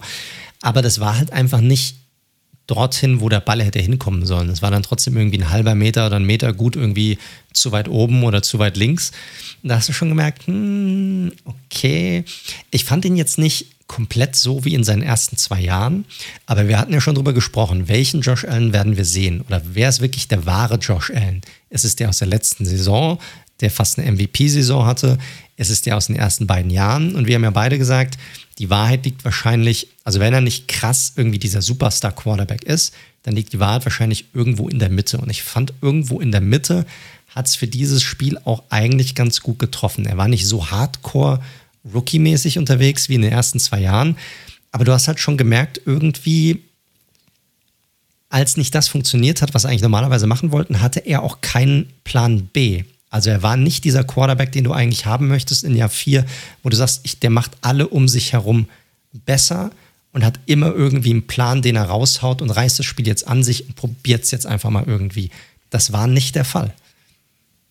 Ja, sie haben es ja dann später auch viel mit Quarterback-Draws und über das Run-Game noch funktioniert, äh, funktioniert, probiert. Ähm, Singletary hatte ja auch noch ein, ein, zwei nice Runs. Aber das war alles ein bisschen Stückwerk, ne? Und dahingehend schon enttäuschend, weil man ja sagen muss, dass diese Offense, okay, ja, John Brown ist weg und Emmanuel Sanders ist da, plus die Playcaller, ja, exakt die gleichen sind, ne? Also da ist ja jetzt nicht so, dass da ein riesen Umbruch stattgefunden hat. Von daher fand ich gegen eine zugegebenermaßen super starke Defense aber schon enttäuschend. Lass uns noch einen kurzen Blick auf die Defense werfen, weil wir ja viel, wir hatten ja über den Pass Rush der Bills im Vorfeld viel gesprochen und Rousseau sah ja auch gut aus in der, in der Preseason. Da hätte ich mir aber gegen diese O-Line der Steelers auch mehr Pressure erhofft tatsächlich. Also sowohl die Pressure Rate als auch die Sacks, die sie am Ende erzielt haben. Da hätte man einen, eine wackelige O-Line und einen ja nicht gerade mobilen Big Ben auch noch, noch mehr ähm, sicherlich unter Druck setzen können. Aber hey, was soll man sagen? Im Endeffekt hat die Defense ne, nur 16 Punkte zugelassen, weil sieben Punkte waren ja, wie gesagt, über diesen Block Punt. Dafür kann die Defense ja im ersten Fall nichts. Das ist ja ein Special Teams Fehler. Und das ist eigentlich Deswegen, voll im Soll. Voll im Soll. Ja, voll im der Soll. Defense kannst du das jetzt nicht anlassen, dass die dass die dieses Spiel verloren haben. Deshalb, nein, nein, nein, nein, absolut nicht, absolut nicht. Aber die, waren nicht domin, die waren nicht genau, so dominant. Richtig. Da, da, bin ich, da bin ich, bin ich komplett bei dir. Also es war für mich auch eher Steelers Offense hat nicht funktioniert und Big Ben hat nicht funktioniert, als dass jetzt Bills Defense war so krass, dass sie nicht funktionieren konnte. Das, das war es genau. für mich jetzt für mich jetzt auch nicht. Und da hast du halt auch wieder diesen Unterschied zwischen, hey, was wird in der Preseason abgeliefert, was wird in der Regular Season abgeliefert. Das ist einfach nochmal zwei Paar Schuhe. Kommen wir auch nachher noch bei dem einen oder anderen Spiel dazu. Da gibt es einfach diese krassen Unterschiede. Aber ich fand die Defense sah schon, die sah gut aus. Ja, solide bis gut. Das ist absolut in Ordnung. 16 Punkte eigentlich ist, ist voll okay. Gut, ja, wie gesagt, ich bin mal gespannt. Äh ja, ich, hier auch. Ist, für mich sind beide Teams irgendwie so immer noch einfach ein Fragezeichen. Ich kann sie im, ich bin nicht weiter in der Einschätzung bei den Teams als vor dem Spiel. Vielleicht sogar noch weniger. Aber das Einzige, was für mich sicher ist, ist die Defense der, der Steelers. Ich glaube, da wissen wir jetzt Bescheid, wie gut, wie gut die wirklich ist. Auf der anderen Seite, bei allen anderen Punkten, sowohl die Offense bei Bills und Steelers als auch die Defense bei den Bills, kann man sich noch nicht sicher sein, wie das aussieht. Let's wait and see. Ich bin gespannt. Die Steelers äh, treten ja gegen meine Raiders an. Auch das, das Run-Spiel für die, die den Game Pass nicht haben. Ähm, von daher äh, sehr interessant, weil zwei Teams mit ähnlichen, ähnlichen Schwächen auch, muss man sagen. Auch mal gucken.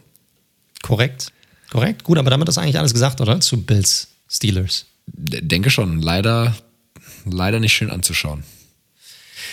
Korrekt, das war es nicht. Das war auch das nächste Spiel nicht, über das wir jetzt reden. Und zwar kommen wir zu den Philadelphia Eagles gegen die Atlanta Falcons. Und ich hatte es vorhin angekündigt, die Jaguars sind unter Umständen momentan das schlechteste Team der Liga, aber sie haben heiße Konkurrenz, glaube ich, weil die Falcons könnten sich meiner Meinung nach nach Spieltag 1 zumindest momentan definitiv dazu gesellen, muss man einfach sagen.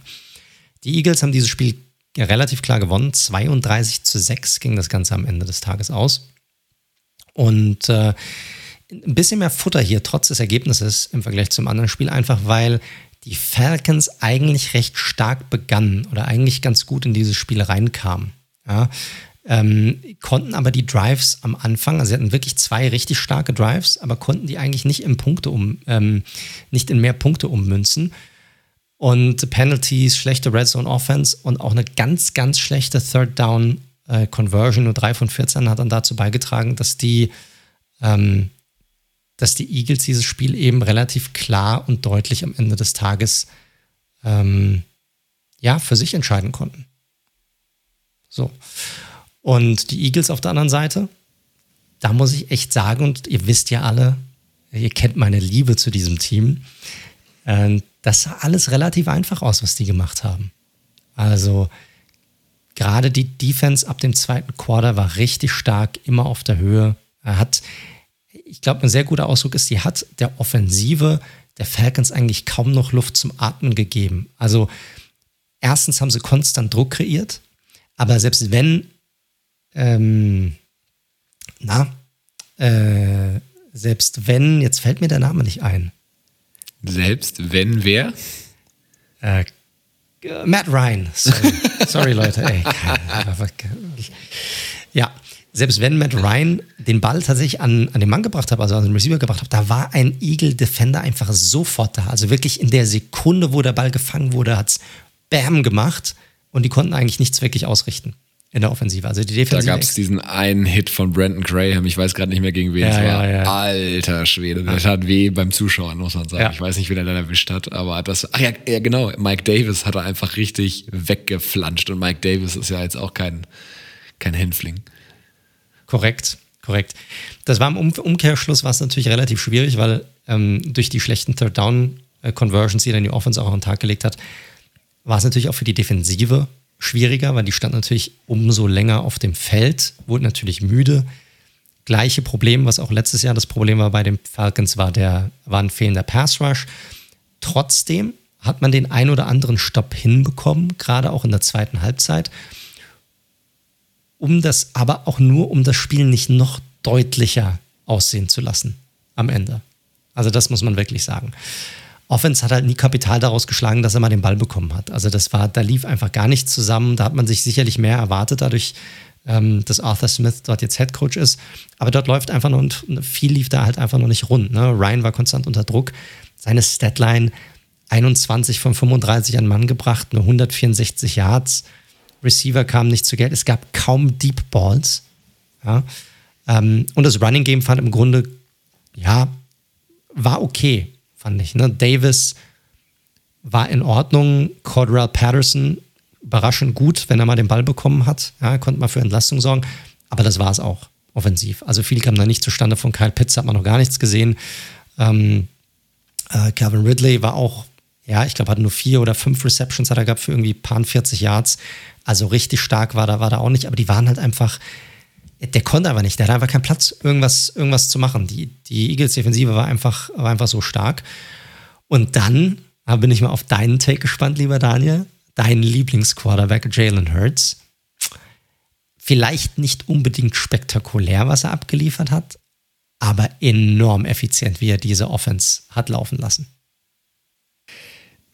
Ja, also ist ja ganz spannend, weil im Endeffekt man überlegt sich ja, wir haben ja die Offseason durchgemacht, haben uns ja die Teams angeschaut, man überlegt so ein bisschen, was könnte funktionieren, was nicht. Mit manchen Sachen liegt man halt daneben, das kann man ja auch eingestehen, mit manchen äh, eben nicht. Und ich glaube, wir haben alle uns sehr auch auf die Falcons Offense gefreut, ne? Mit eben Matt Ryan, mit Kyle Pitts, äh, mit Arthur Smith logischerweise als Head Coach, mit Calvin Ridley als jetzt Number One Receiver. Und da war so gar nichts da. Brauche ich jetzt nicht alles wiederholen, was du schon gesagt hast. Bei den Eagles hingegen, auch wenn ich von Hertz jetzt immer noch keine hohe Meinung habe, ist aber exakt das eingetreten, was wir tatsächlich prognostiziert haben. Die, diese Frank Reich Siriani Connection, ne? Yards after Catch. Simple, kurze Bälle und dann einfach gib ihm. Sei es auf, auf die Running Backs mit Miles Sanders oder auch mit Kenneth Gainwell, der ein sehr schönes Debüt hatte. Sei es über Jalen Rieger, der ja auf einen richtig nice Touchdown hatte, wo er dann mal wirklich diesen Burst hatte und sich durchgesetzt hat.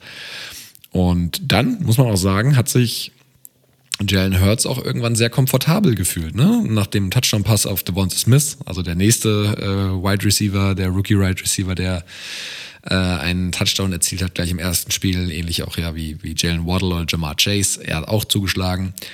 Und dann wurde Hurts echt komfortabel und hatte auch dieser eine Touchdown-Pass äh, dann ähm, auf, auf Dallas Goddard. Den hat er super gemacht. Der scrambled da zur Seite, nimmt dann recht äh, einen Wurf ins ein riskantes Fenster und du, das hat er gut gemacht. Er hat die Offense von Siriani, scheint ihm sehr zu liegen. Ähm, in der scheint er auf jeden Fall auch zu funktionieren. Wie gesagt, du hast schon gesagt, ist auf Fehlervermeidung aus und das sah sehr gut aus. Ich bin jetzt mal gespannt, wie das jetzt noch weitergeht. Ne? Eine, eine Schwalbe macht noch keinen Frühling. Macht noch keinen Sommer. Aber fast. Ach, schon wieder ein Sprichwort verkackt. Aber fast. Fast mein Lieber. 50 Prozent. 50 ja. Prozent. Wie die Completion ja. Rate von Josh Allen ungefähr. stark, stark. Ja, ich glaube, das größte Kompliment, was man dieser Offensive und auch Jalen Hurts machen kann, ist, dass sie, dass sie sehr reif aussah, fand ich. Und dafür, dass du einen Second-Year Quarterback hast, der sehr bescheiden aussah letztes Jahr, einen Haufen jungen Receiver hast, sah das echt reif aus und das ist schon, war schon richtig gut. Auch die Eagles Defensive, da habe ich ja echt viele Fragezeichen gehabt, auch extrem stark, viel Druck, immer nah am Mann.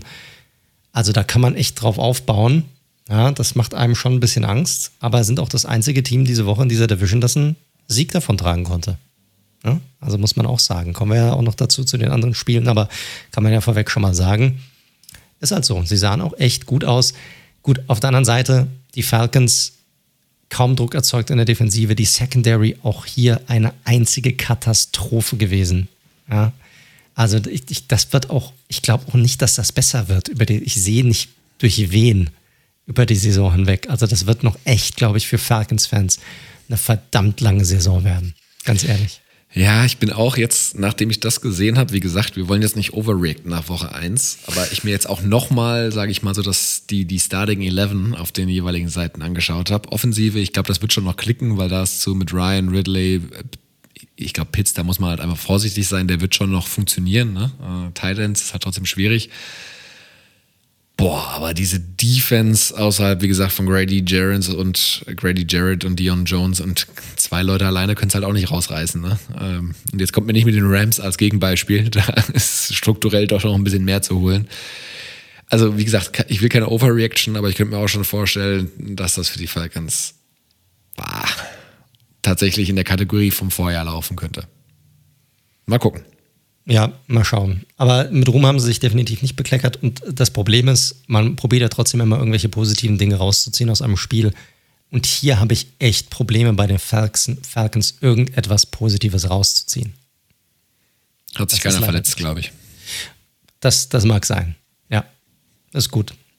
Gut, ich glaube, damit sind wir durch mit diesem Spiel. Wollen wir zum nächsten Spiel kommen? Ja, kommen wir mal zu einem sehr, sehr unterhaltsamen, denn es war, wenn ich es jetzt richtig überblickt habe, aber es müsste so sein, dass Spiel mit den meisten Scores gewesen sein in der Woche 1. Und zwar ja. die 49ers gegen die Detroit oder bei den Detroit Lions. Und da haben die 49ers einfach mal auswärts, ja, vielleicht gar nicht so wen, so überraschend, 41 Punkte aufgelegt. Am Ende 41 zu 33 gegen die Lions gewonnen. Wie gesagt. Auch mega crazy, man, dieses Spiel. Verrückt, einfach verrückt. Ja, also ein, ein, Stück weit. Also das, das was ja schon, mein Gott, also die das, das Ende, Ende, ja, das ja. Ende genau. Also das, das Spannende, das was Mike anspricht, war, dass bis weniger als zwei, also nach dem Two-Minute-Warning, also unter zwei Minuten in dem vierten Quarter stand es 41 zu 17 wohlgemerkt. Also Messe sowas von gelesen. Und dann haben die 49ers echt nochmal probiert, sich so ein bisschen selbst in den Fuß zu schießen, äh, haben dann äh, noch einen, einen Onside-Kick, was ja nicht so oft passiert, äh, fallen gelassen oder nicht re recovered an der Stelle. Dann hatten Debo Samuel, der ein überragendes Spiel bis dahin gemacht hat, noch einen völlig unnötigen Fumble äh, gemacht, wo das Spiel schon vorbei gewesen wäre. Und so hatten die Lions tatsächlich nochmal die Chance mit dem letzten Drive, acht Punkte Rückstand, also Touchdown plus Two-Point-Conversion, wirklich die Chance auf die Overtime. Und das wäre so gaga gewesen, wie das Spiel bis dahin gelaufen ist, muss man sagen. Ähm aber auch, be be bevor wir reingehen in, in, die, in die Stats und was so wirklich passiert ist, ne, vom eigentlichen Spiel bis dato, ich muss, eines muss ich sagen, ich meine, wir machen uns ja schon so ein bisschen lustig oder haben uns auch lustig gemacht über äh, Dan Campbell, den neuen Head Coach der Lions. Ne? Da hat ja die ein oder andere sehr interessante PK losgelassen oder macht das immer noch. Aber man muss sagen, ich fand das ich bin ja normalerweise, sind mir diese Spiele eigentlich echt egal. Ich gucke mir alles, was nicht die Giants angeht, da ist es mir so latte, wer gewinnt. Außer es geht um Spiele von NFC East Teams, weil ich möchte natürlich, dass sie nicht gewinnen. Aber da war es mir einfach komplett latte. Aber irgendwie habe ich am Ende dann doch gehofft, dass es irgendwie rumreißen, weil es war einfach, das war so cool, dass die einfach nicht aufgegeben haben, obwohl es noch so kurz vor Schluss war. Das war einfach so eine, hey, es gibt noch die Möglichkeit, lass es uns probieren, wir glauben da noch irgendwie dran. Und das hast du gemerkt. Und bei den Niners hast du einfach gesehen, ich meine, die haben, ein, wie gesagt, 41-17 geführt in der, unter der Two-Minute-Warning. Und denen ging sowas von die Düse, Mann. Also, wenn da nicht jeder mit einem braunen Streifen in der Hose nach Hause gegangen ist, dann weiß ich nicht. Ganz ehrlich. Und da habe ich mir echt die Frage gestellt: Ist das ein Team wirklich mit Winner-Mentality? Mit so einer, mit so einer Gewinner-Mentalität? Weil sowas so krass aus der Hand zu geben und sich dann echt nochmal fast die Butter vom Brot nehmen zu lassen, boah, weiß ich nicht, was ich davon halten soll. Ja, soweit würde ich noch, noch nicht gehen, aber was, wo ich dir recht gebe, ist auf jeden Fall, ähm, ja, ein, ein, Team von Dan Campbell scheint auf jeden Fall nicht aufzugeben. Ich glaube, das ist nicht so in seiner DNA drin und das hat die Jungs auf jeden Fall gut vermittelt und dementsprechend wurde es ja nochmal äh, spannend auf jeden Fall. Wenn man mal so ein bisschen reinschaut, ansonsten war es eigentlich bis dato halt, bis zu dem Zeitpunkt halt ein sehr einseitiges Spiel. Garoppolo machte echt ein solides Spiel, hatte diesen komischen Fumble, der aber auch auf Alex Mack, den neuen Center, ging. Also das war einfach Miscommunication zwischen Center und äh, Quarterback. Kein guter Start für ihn. Aber danach hat er ein grundsolides Spiel gemacht, 17 von 25 angebracht, über 300 Yards geworfen. Das ist bei Jimmy G ja auch noch nicht so oft der Fall. Fairerweise muss man da sagen, auch hier diese Offense ist auch auf Yards after Catch ausgelegt. Das heißt, kurzer Pass auf den Debo Samuel vor allem und zing, und schon hat äh, Jimmy Garoppolo auf einmal 60 Yard, jetzt 60 Passing Yards mehr auf dem Konto. Samuel war nämlich tatsächlich auch, also diese Offense von den Niners brauchen wir euch, glaube ich, nicht mehr erklären. Ne? Outside Running Game und Yards after Catch auf die Receiver. Überraschend nicht Brandon Ayuk, der hat einen ganz schönen Einlauf bekommen ähm, von, von Shanahan und hat auch kaum gespielt oder gar nicht gespielt, glaube ich sogar. Und wurde auch nochmal angezählt. Samuel hingegen mit einem sehr guten Spiel. Nine Receptions für 189 Yards. Einen sehr schönen Touchdown-Run, muss man ja sagen, am Ende mehr oder weniger fast schon. Nur halt diese bittere Szene am Ende, wo er fummelt, wobei er eigentlich nur sliden muss und das Spiel ist over. Das war natürlich eine Geschichte. Er saß ja auch dann auch sehr, sage ich mal, bedrückt und betend und hoffend an der äh, Seitenlinie, dass dieses ja. Spiel nicht verloren geht oder in die Overtime geht. Ähm, dem ist da, glaube ich, schon ganz in der Stein vom Herzen gefallen. Äh, positive Überraschung sicherlich der Rookie Elijah Mitchell. Äh, jetzt natürlich auch in allen Fantasy-Ligen heiß begehrt. Äh, überall vom Waiver Wire gegangen. Galt eigentlich eher so als Running Back Nummer drei bis vier, muss man sagen. Aber durch, durch das Trey Sermon, äh, der Viertrunden-Pick, glaube ich, inactive war, für den sie ja hochgetradet sind. Äh, Ray Mostert hat man schon angesprochen, mal wieder sich verletzt hat, äh, ist Elijah Mitchell. Ich meine, es wird ein Komitee sein am Ende, aber sieht aus wie der Leadback, zumindest in diesem Backfield. Also spannender Name für Fantasy. Den werdet ihr wahrscheinlich noch den einen oder anderen Touchdown laufen sehen, weil der passt perfekt in das Scheme, weil er einfach diesen Speed hat, den man eben für dieses Art des Laufens bei den 49ers braucht. Ansonsten noch zu erwähnen sicherlich Trey Lance, der Rookie Quarterback, ähm, kam für ein paar, für einen Spielzug rein, hat einen Touchdown-Pass gemacht ganz am Anfang.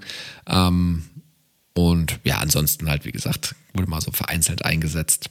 Das wird erstmal Jimmy G's Team bleiben, bis für die nächsten Wochen zumindest. Bei den Lions. Ja, denke ich auch. Also genau. ich glaube, das, ist, das steht außer Frage. Genau.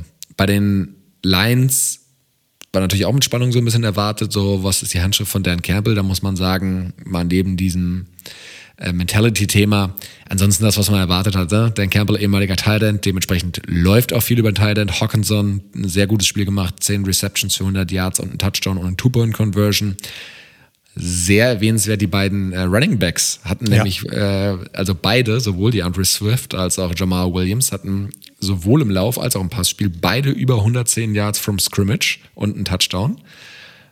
Das ist das, was wir dieses Jahr erwarten können, auf jeden Fall von den Lions. Jared Goff, der solide gespielt hat, wenn es drauf ankam, hinten raus, hat er noch ein paar schöne Pässe angebracht, aber ja, mehr ist er halt nicht. Ne? Der wird ein, ich glaube, der wird einfach ein Bridge Quarterback in seiner, seiner restliche Karriere sein. Und das wird die Identität der Lions sein, ne? Gute O-Line dahin und dann eben Pässe auf Hawkinson und eben auf die Running Backs, weil auf Receiver Amon Russell Brown hatte seine ersten beiden Catches, ich glaube für 28 Yards. Ähm, ja, mehr wird da nicht zu holen sein, die Lions. Ne? Ähm, die werden probieren, die werden den einen oder anderen ärgern wollen. Äh, ja, mal gucken, diese Secondary wird weiterhin, glaube ich, schwach sein. Da sind die 41 Punkte nur ein Vorgeschmack, muss man, glaube ich, sagen. Ja, generell die Defense wird ihre Probleme haben. Insgesamt. Ja. Ja, von daher, also lange Rede, kurzer Sinn. Ich glaube, dieses Spiel ist, äh, wenn auch mit diesem überraschenden Ende ansonsten ziemlich so ausgegangen, wie man es erwartet hat. Vor den ist lange dominant. Die Lions haben Herz gezeigt, ähm, spielen aber in einer anderen Kategorie dieses Jahr und dementsprechend ein netter Auftakt, der aber jetzt auch nicht so wahnsinnig viele neue Erkenntnisse gebracht hat. Korrekt. Sehe ich ganz genauso. Also die Niners müssen gucken, dass sie sich das, die Butter vom Brot nicht nochmal nehmen lassen, müssen jetzt damit klarkommen, dass sie einen Running Back definitiv weniger haben. Ähm, wir sollen auch gucken, ne? Die, die Lines sind sicherlich nicht der Maßstab, den sich die, mit dem sich die ähm, Lines messen lassen wollen. Und trotzdem war es am Ende des Tages eine, ziemlich enge Geschichte dann noch. Also muss man mal gucken, wie die, wie die Niners mit stärkeren Gegnern ähm, klarkommen. Und bei den Lions, ja, moralisch, ein moralischer Sieg vielleicht, den sie ja eingefahren haben. Gut. Wir haben noch viel vor uns, sehe ich gerade, und wir sind bei einer Stunde 50. Äh, das hat Rekordpotenzial tatsächlich. Das hat Rekordpotenzial. Ich bin auch schon, also ich weiß nicht, ob am Ende eine 3 Euro Gehalter, wenn da eine 3 davor steht. Schauen wir mal. Gucken wir mal. Ja, werden wir sehen. Gut, ähm, nächstes Spiel bei mir auf der, ja, nehmen wir, nehmen wir das. Finde ich auch ein sehr interessantes Spiel. Es wurde auch äh, von ähm, äh, vielen auch herbeigesehnt irgendwie war das Spiel der New York Jets und der Carolina Panthers, dass die Panthers am Ende mit 19 zu 14 gewannen. Und äh, warum? Weil natürlich, ne, du hattest das äh, Spiel direkt von Sam Darnold, dem neuen Starting Quarterback der Panthers, gegen sein altes Team gegen New York Jacks, die ihn gedraftet haben und natürlich der erste Regular Season Start von Rookie Quarterback Zach Wilson. Und man kann so viel da sicherlich dazu sagen. Es war ein mega, mega hässliches Spiel. Ja. ja. Erst, ja, es ist einfach, ich, anders kann es ja nicht sagen. Ich glaube, da äh, muss sich niemand irgendwie, muss ja keine Augenwischerei betreiben. Die ersten sieben Possessions waren fünf Punts, dann gab es einen Fumble und dann gab es eine Interception. So, erst Ende des zweiten Viertels kam dann endlich mal der erste Touchdown, den dann durch, durch die Panthers, die dann auch nochmal direkt ja, hinterher nochmal einen draufgelegt haben. Ja, und so ging es dann mit einer relativ komfortablen Führung eigentlich in die, in die Halbzeit. Ja, ansonsten war das in der ersten Halbzeit von beiden Seiten ein von Fehlern geprägtes Spiel. Donald hatte da direkt den, äh, den Fumble beim, beim Handoff relativ am Anfang, Wilson mit der, äh, mit der Interception. Mehr kann man da eigentlich gar nicht zu sagen in der ersten Halbzeit. Zweite Halbzeit auch wieder sehr ähnlich uninspiriert, muss, muss man sagen. Vor allem von den Panthers, ja, was den Jets ein, ein mögliches Comeback erlaubte, tatsächlich. Aber wo man auch ganz klar sagen muss, nachdem man jetzt dieses erste Spiel gesehen hat, die waren oder sind halt momentan einfach noch nicht so weit, daraus irgendwie Kapital zu schlagen. Weil das hat man am ehesten natürlich dann bei Zach Wilson gesehen, dem Rookie Quarterback. Viel, viel Schatten hier in dem Spiel gewesen für ihn, aber auch ein bisschen Licht. Und da hat man am meisten gesehen, ich hatte es vorhin schon mal kurz angesprochen, dieser Unterschied zwischen Preseason und zwischen Regular Season. Auf einmal hat er deutlich weniger Zeit. Auf einmal waren die Receiver nicht mehr so offen, wie sie noch in der Preseason waren. Und dann hat er auf einmal gezögert, ne, hat den Ball sehr, sehr lange gehalten, teilweise, stand auch sehr stark unter Druck. Also ganz ehrlich, gegen diese Offensive Line, die Panthers Defense sahen aus wie die, die beste Defense auf der Welt. Nicht, dass sie jetzt eine schlechte Defense wären, aber gegen die Jets sahen sie wirklich aus, als wären sie die beste Defense in der NFL. Ja, sechs Sacks hatten sie am Ende des Tages. Ähm, und Wilson sah teilweise aus wie ein Reh, das in, ja, das in Nebelscheinwerfer reingeguckt hat. Ah, so stand er da teilweise auf dem Platz. Da war der, ich weiß nicht, ob du es gesehen hast, das war auch ziemlich, ziemlich am Ende, da hat er diesen Sack kassiert von Derek, Bra Derek Brown. Ja. Und da hat er ja auch noch nachher was zu gesagt, als wäre er, glaube ich, irgendwie von einem Laster überfahren worden oder sowas. Aber es war relativ lustig, weil du siehst, er hüpft sogar ein bisschen. Er hüpft und weiß gar nicht, was er machen soll und wird dann einfach komplett umschlungen von Brown und der walzt ihn dann eigentlich nieder, weil er wusste gar nicht, wohin. Er hatte einfach seinen ersten Read, der erste Read war nicht da und dann war es so, oh fuck, was mache ich denn jetzt? Was mache ich jetzt? So. Ähm, und so war das Spiel, das war leider so. Ja, muss man einfach sagen. Auch das Running Game der Jets war eine Katastrophe, liegt aber sicherlich an dieser Offensive Line, die auch nicht wirklich gut performt hat, die jetzt natürlich nochmal einen herben Ausfall mit ähm, Mackay Beckton einstecken muss, äh, dem ähm, sehr vielversprechenden Offensive Tackle Talent. Die hatten insgesamt 17 Rushes für 45 Yards. So, Ende der Story. Da hast du noch nicht mal drei Yards per, per Carry. Auch bei den Receivern wenig, wenig, also viel, viel Schatten. Ein ein Licht war dabei. Das hat ganz, ganz hell gebrannt. Ja, und da darf ich, ja, lieber Daniel, ja, ich, ich lobe dich schon noch. Ja. Das war Corey Davis. Du hattest es angesprochen, du hattest es irgendwie im Gefühl, ja, ähm, äh, dass er wirklich so dieser Number One Receiver sein könnte, weil er einfach auch von Wilson gesucht wird. Und das war dann auch tatsächlich der Fall. Hatte am Ende, ja, gut, fünf Receptions ist jetzt auch nicht die Welt, aber hatte fast 100 Yards, zwei Touchdowns auch noch dazu. Aber vor allem, ich fand es ich fand ihn stark. Also wenn er den Ball hatte, er hat sich stark durchgesetzt. Er sah, da war Power dahinter, da war Speed dahinter. Also wie so ein richtiger Nummer 1 Receiver er, stand er da auf dem Feld. Und das war ein sehr gutes Debüt für sein neues Team, muss man einfach sagen. Ja, Panthers auf der anderen Seite, Darnold war Darnold, fand ich. Also irgendwie nicht Fisch, nicht Fleisch. Ja, also Statline liest sich okay. 24 Completions von 35 Attempts, 280 Yards, ein Touchdown, ein Fumble. Aber so wirklich berauschend fand ich ihn jetzt nicht, oder? Oder siehst du Nee, nee, vor allem, also gut, die, wir hatten ja die, die D-Line der, der Jets vorher gelobt gehabt, auch so, ne? Ähm, ja. Boah, da sind, haben so eine ganz spannende Rotation irgendwie beisammen, klar. Das war auch noch bevor Carl Lawson dann auch noch ausgefallen ist. Ähm, von daher, du, ich fand das ein absolut gutes bis ordentliches Debüt tatsächlich. Ne? Jetzt muss man mal gucken, wenn die nächsten Spiele irgendwie kommen. Das war, da war das, da war so viel Unsicherheit auf beiden Seiten offensiv ja. dabei, dass es sehr schwierig ist, was, was rauszulesen, finde ich. Ja, sehe ich, sehe ich ähnlich. Ich glaube, hätten, wäre der Pass Rush deutlich stärker gewesen, hätte er auch deutlich Probleme gehabt in dem Spiel. Das, ja, das ist möglich. Das, ja. ja. Äh, positiv herauszuheben bei den Panthers sicherlich zwei Sachen. Einmal Christian McCaffrey, der ja endlich wieder dabei war. Also ganz ehrlich, wie als wäre er nie weg gewesen. Knapp 100 Yards Rushing, knapp 90 Yards Receiving. Wahnsinn, dieser Typ, muss man einfach sagen. Für mich der beste Running Back in der Liga. Eins, hands down, ist einfach so. Und ansonsten die Defensive Panthers haben wir schon angesprochen mit den Six Sacks und dort auch sehr cool verteilt. Also wirklich viele Spieler, die ein gutes Spiel hatten. Shaq Thompson hat ein sehr gutes Spiel gemacht gegen die Jets, ähm, aber auch die neuen, Hassan Reddick, Derek Brown hat ein gutes Spiel gehabt. Frage ist natürlich, schaffen die das auch gegen ein deutlich stärkeres Team?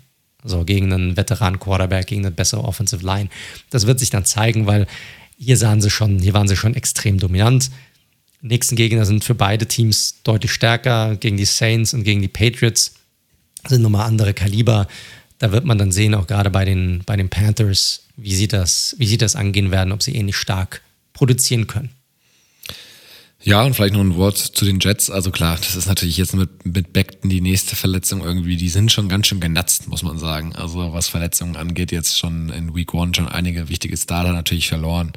Also Beckton und Carl Lawson halt beides absolute Cornerstones in ihren jeweiligen, auf ihren jeweiligen Positionen. Deswegen Wilson wird einfach noch ein bisschen brauchen auch da, ne, wir hatten es ja gesagt, die Jets ähm, werden jetzt nicht massig überraschen und davon bin ich auch weiter nicht weg. Das äh, könnte auch nochmal ein tricky Jahr werden für den einen oder anderen Jets-Fan. Ja, sicherlich. Ich fand es jetzt nicht so, ich meine, Wilson sah halt aus wie ein Rookie. So, man hat sich vielleicht ein bisschen mehr erhofft dadurch, dass sie, weil die Preseason so butterweich eigentlich lief und er so gut aussah, aber es ist halt immer noch ein anderes, anderes Ding, wenn du dann auf einmal nur noch gegen wirklich elf Starter spielst auf der anderen Seite, anstatt gegen ähm, Second- und Third-Stringers. Das ist halt einfach so. Und da hat man einfach gemerkt, soweit ist er noch nicht, aber das wird sicherlich die Saison über irgendwann kommen und da wird er auch mal, da bin ich mir auch relativ sicher, ein ziemlich gutes Spiel auch noch dabei haben. Gut möglich. Ja, mal gucken. Also wie gesagt, so ein paar ähm, Sachen, die irgendwie hoffen lassen, waren ja durchaus dabei. Korrekt. Auf beiden Seiten. Also wird man sehen. Ne? Mit stärkeren Gegnern wird man dann sehen, wie sich das Ganze dann noch weiterentwickelt. Gut, aber ich glaube, das war's bezüglich Jets und Panthers, oder? Jo.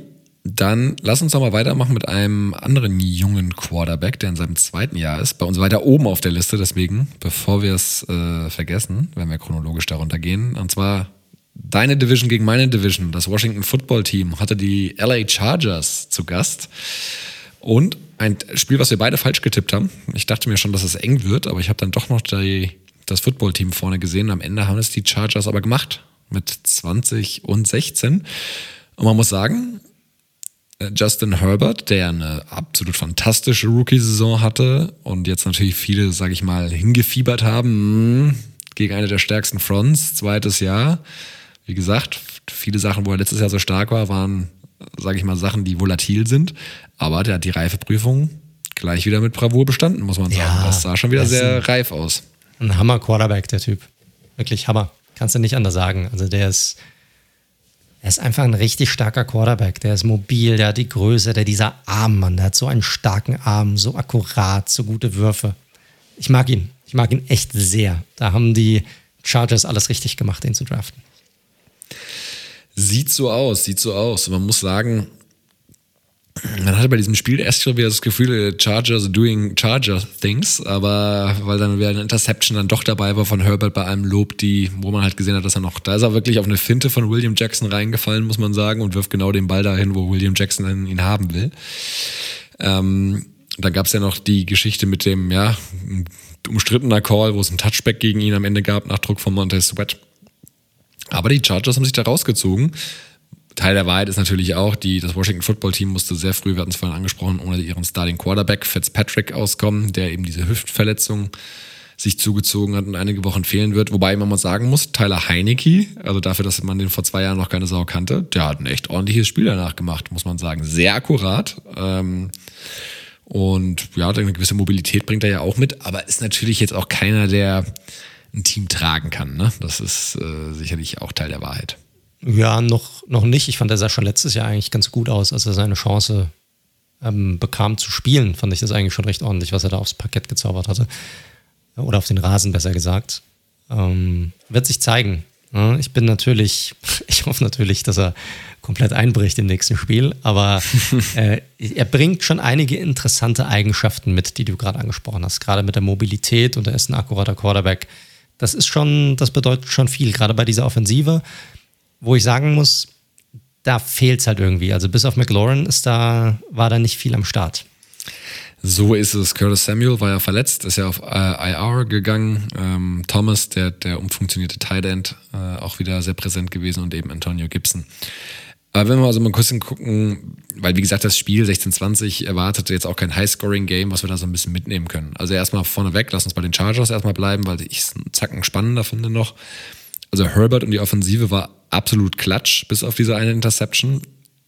Die haben 14 von 19 Third Downs converted, was absolut absurd ist einfach, muss man sagen. Ist so, ist so. Und dabei waren 12 von 14 dann auch Pässe ähm, und fünfmal to, äh, to fünfmal zu Keenan Allen.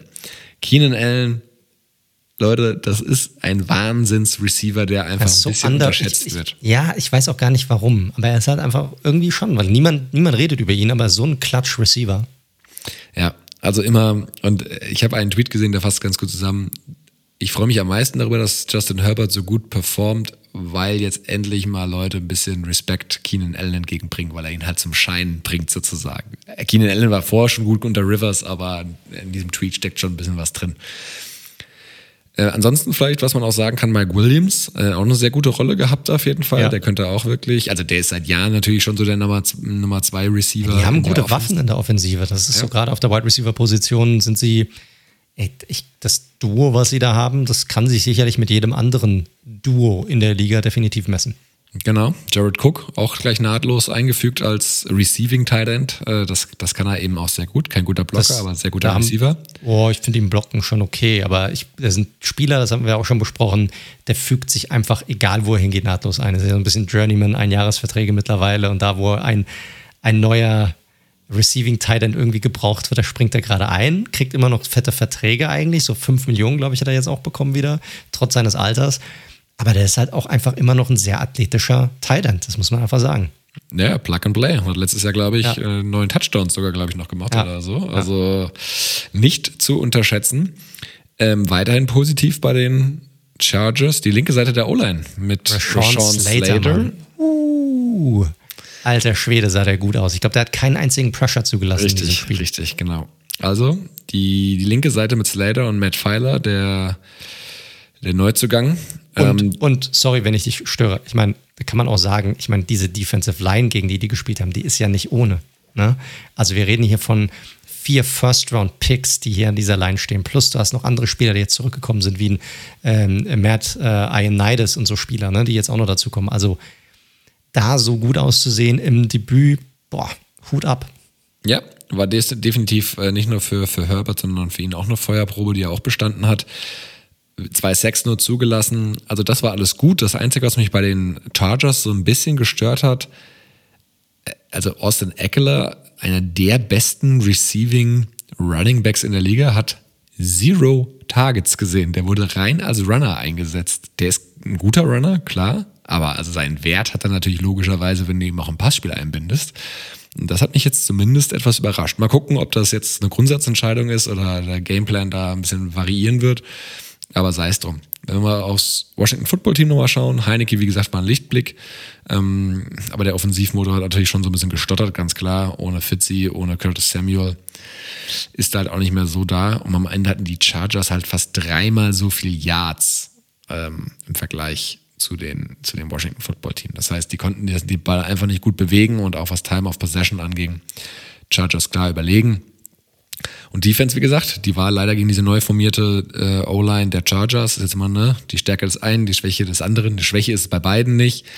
Aber sie war halt nicht so dominant. Sie haben halt die eine Interception in der Secondary kreiert und diesen Touchback forciert sicherlich. Aber von so einer Defense erwarte ich einfach bei diesen ganzen Third Down Conversions und da waren einige Third and Long dabei, also 3 und 11, 3 und 9 und so weiter. Ey, da müssen die da sein. Da müssen die da sein. Und da hat Herbert jedes Mal einen Weg rausgefunden. Mal gucken, äh, wie sich das beim Footballteam weiterentwickelt. Spannend wird natürlich jetzt zu verfolgen sein, was machen sie mit der Verletzung von Fitzpatrick? Cam Newton, logischerweise heiß gehandelt natürlich, weil Ron Rivera natürlich sein alter Coach da ist. Bin gespannt, ich bin gespannt. Aber sicherlich ein logischer Spot an der Stelle. Und am Ende wenn noch. Bock, wenn er Bock drauf hat auf so eine Situation. Er hat ja dieses äh, Interview ja auch schon gegeben, dass er aber das, bereit ist. Das, ja, aber das ist eine, ich weiß nicht ich weiß nicht, ob es, ich habe das Einzige, was ich mitbekommen habe, ist, dass er gesagt hat, ja, er wäre auch als Backup bei den Patriots geblieben, was aber nicht heißt, dass er nochmal irgendwo hingeht, um dann irgendwie ein Notnagel zu sein. Verstehst du? Das ist ja nicht gleichbedeutend mit dem. Na, ich glaube, er würde es machen. So.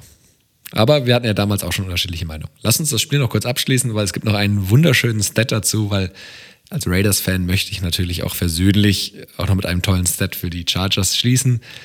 Brandon Staley ist nämlich der erste Head Coach seit 14 Jahren bei den Chargers, der sein Debüt gewinnen konnte. Also von daher, liebe Chargers-Fans, ähm, nochmal eine nette kleine Geschichte am Ende. Es geht aufwärts, mein Gott. Die haben Rookie, die haben Franchise Quarterback, neuer Head Coach, gute Receiver, Defense sah auch gut aus. Ja, diese ganze, diese ganze Division, mein Gott, hat ja mit einem Sieg gestartet. Wir kommen ja leider noch zu dem anderen Spiel, wo meine Giants auch Teil davon waren. Also eine sehr, sehr interessante Division auf jeden Fall. So schaut's aus. Dann mal weiter im Text. Wir haben ja keine Zeit zu verlieren. Korrekt. Womit wollen wir weitermachen? Äh, machen wir doch mal weiter mit den Seahawks. Huh? Seahawks gegen die Colts. Haben ja erst viele Seahawks-Fans auch in Deutschland. Und äh, glücklicherweise für all diese Fans haben die Seahawks dieses Spiel auch in Indianapolis gewonnen. 28 zu 16 äh, stand es da am Ende. War, ja, war irgendwie eine komische Partie, fand ich. Ja, war zwar eng, aber so richtig hatte ich jetzt zumindest, ich weiß nicht, wie es bei dir war, nie so richtig das Gefühl, als könnten die Colts den Seahawks gefährlich werden. Also sie haben das Spiel zwar immer wieder ein bisschen enger gehalten, ne? da kam dann doch mal ein Touchdown von Zach Pascal dazu und dann waren es auch doch nur irgendwie vier Punkte. Aber so richtig das Gefühl, ja, die Colts, sie drehen dieses Ding, mh, hm, hatte ich jetzt zu keinem Zeitpunkt in diesem Spiel. Zu einfach lief die Offense dafür bei, bei Russell Wilson und Co.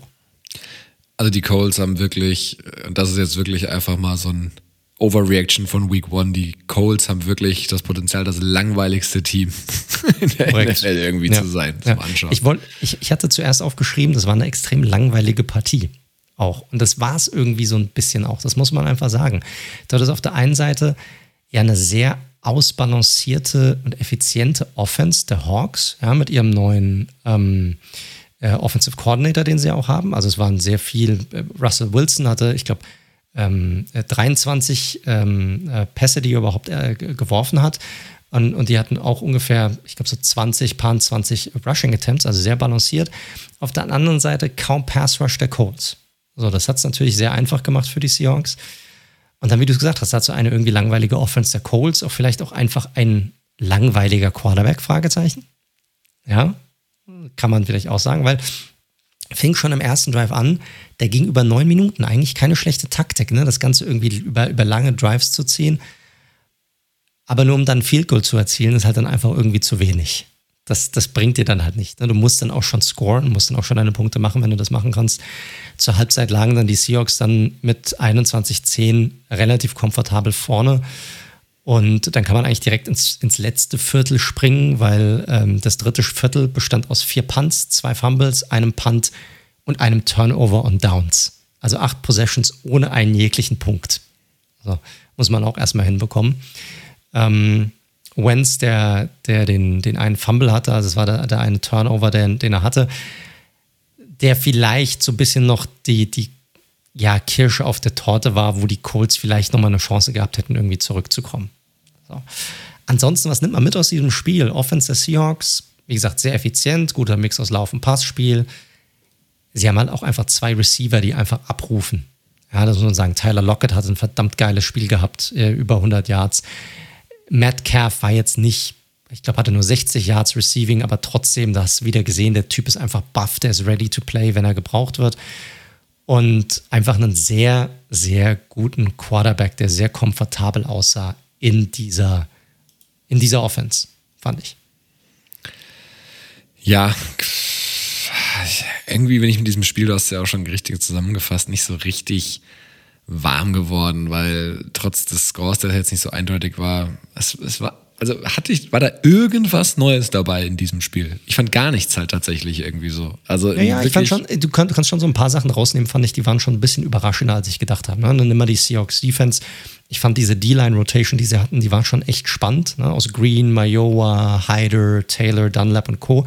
Die haben schon echt viel Druck erzeugt. Und die O-Line der Colts ist jetzt kein, die ist jetzt nicht schlecht. Ne? Wir haben über diese Left Tackle Spot haben natürlich lange geredet, aber generell ist das einer der besseren O-Lines in der Liga äh, schon seit seit ein paar Jahren. So, das ist jetzt kein Fallobst. Und äh, die hat, wenn die so weitermachen, definitiv auch das Zeug, auch anderen Teams gehörig auf die Nerven zu gehen. Und damit sind sie schon mal deutlich weiter, als sie das zu Beginn der letzten Saison waren.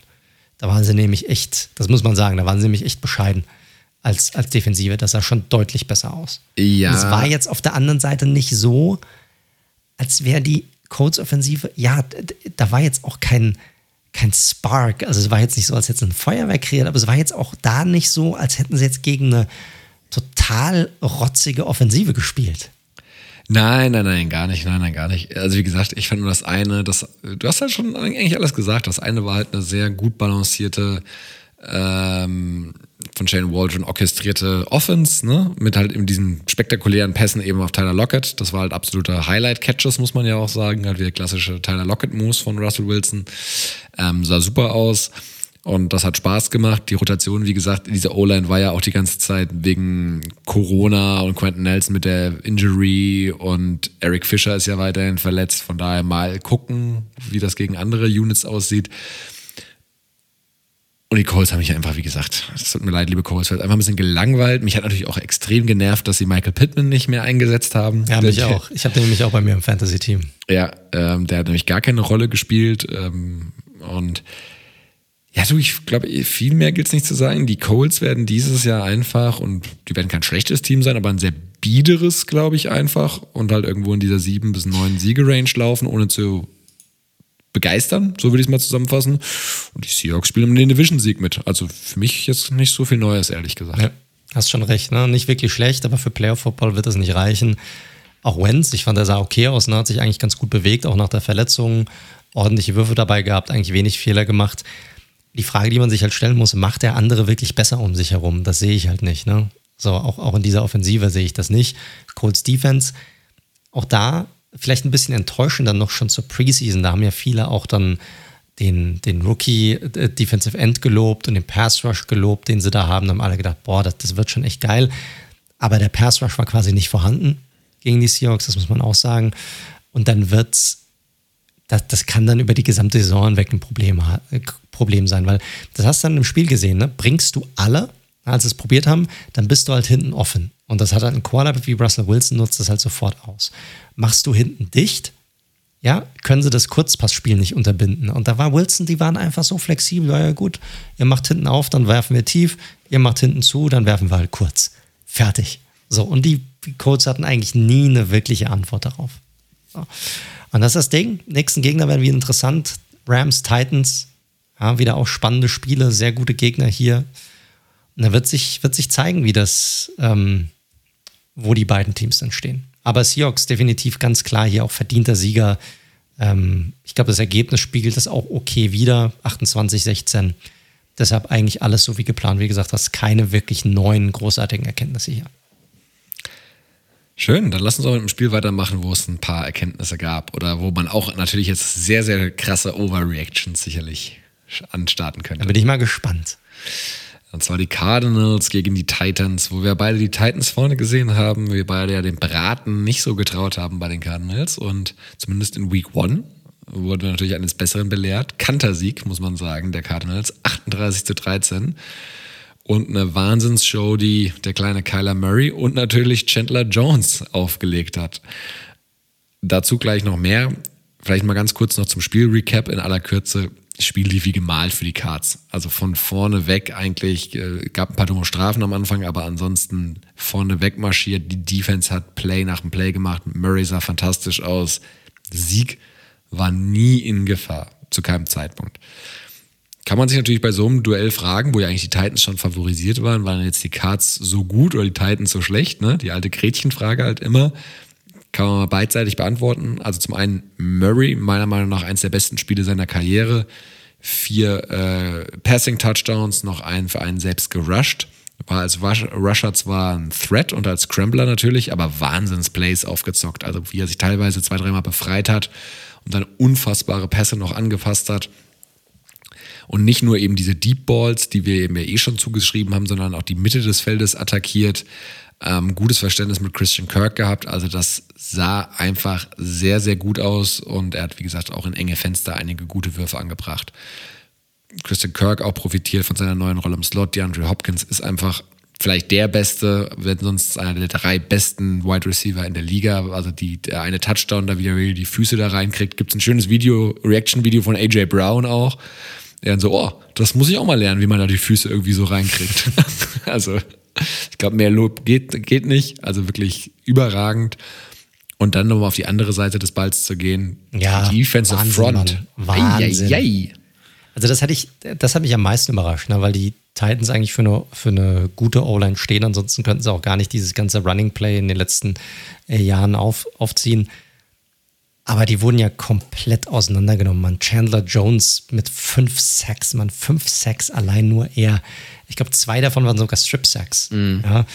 Ähm, Wahnsinn, was der da abgeliefert hat. War einfach Wahnsinn. Ne? Und das nach einer Verletzung, von der er jetzt zurückgekommen ist, das muss man auch erstmal hinbekommen.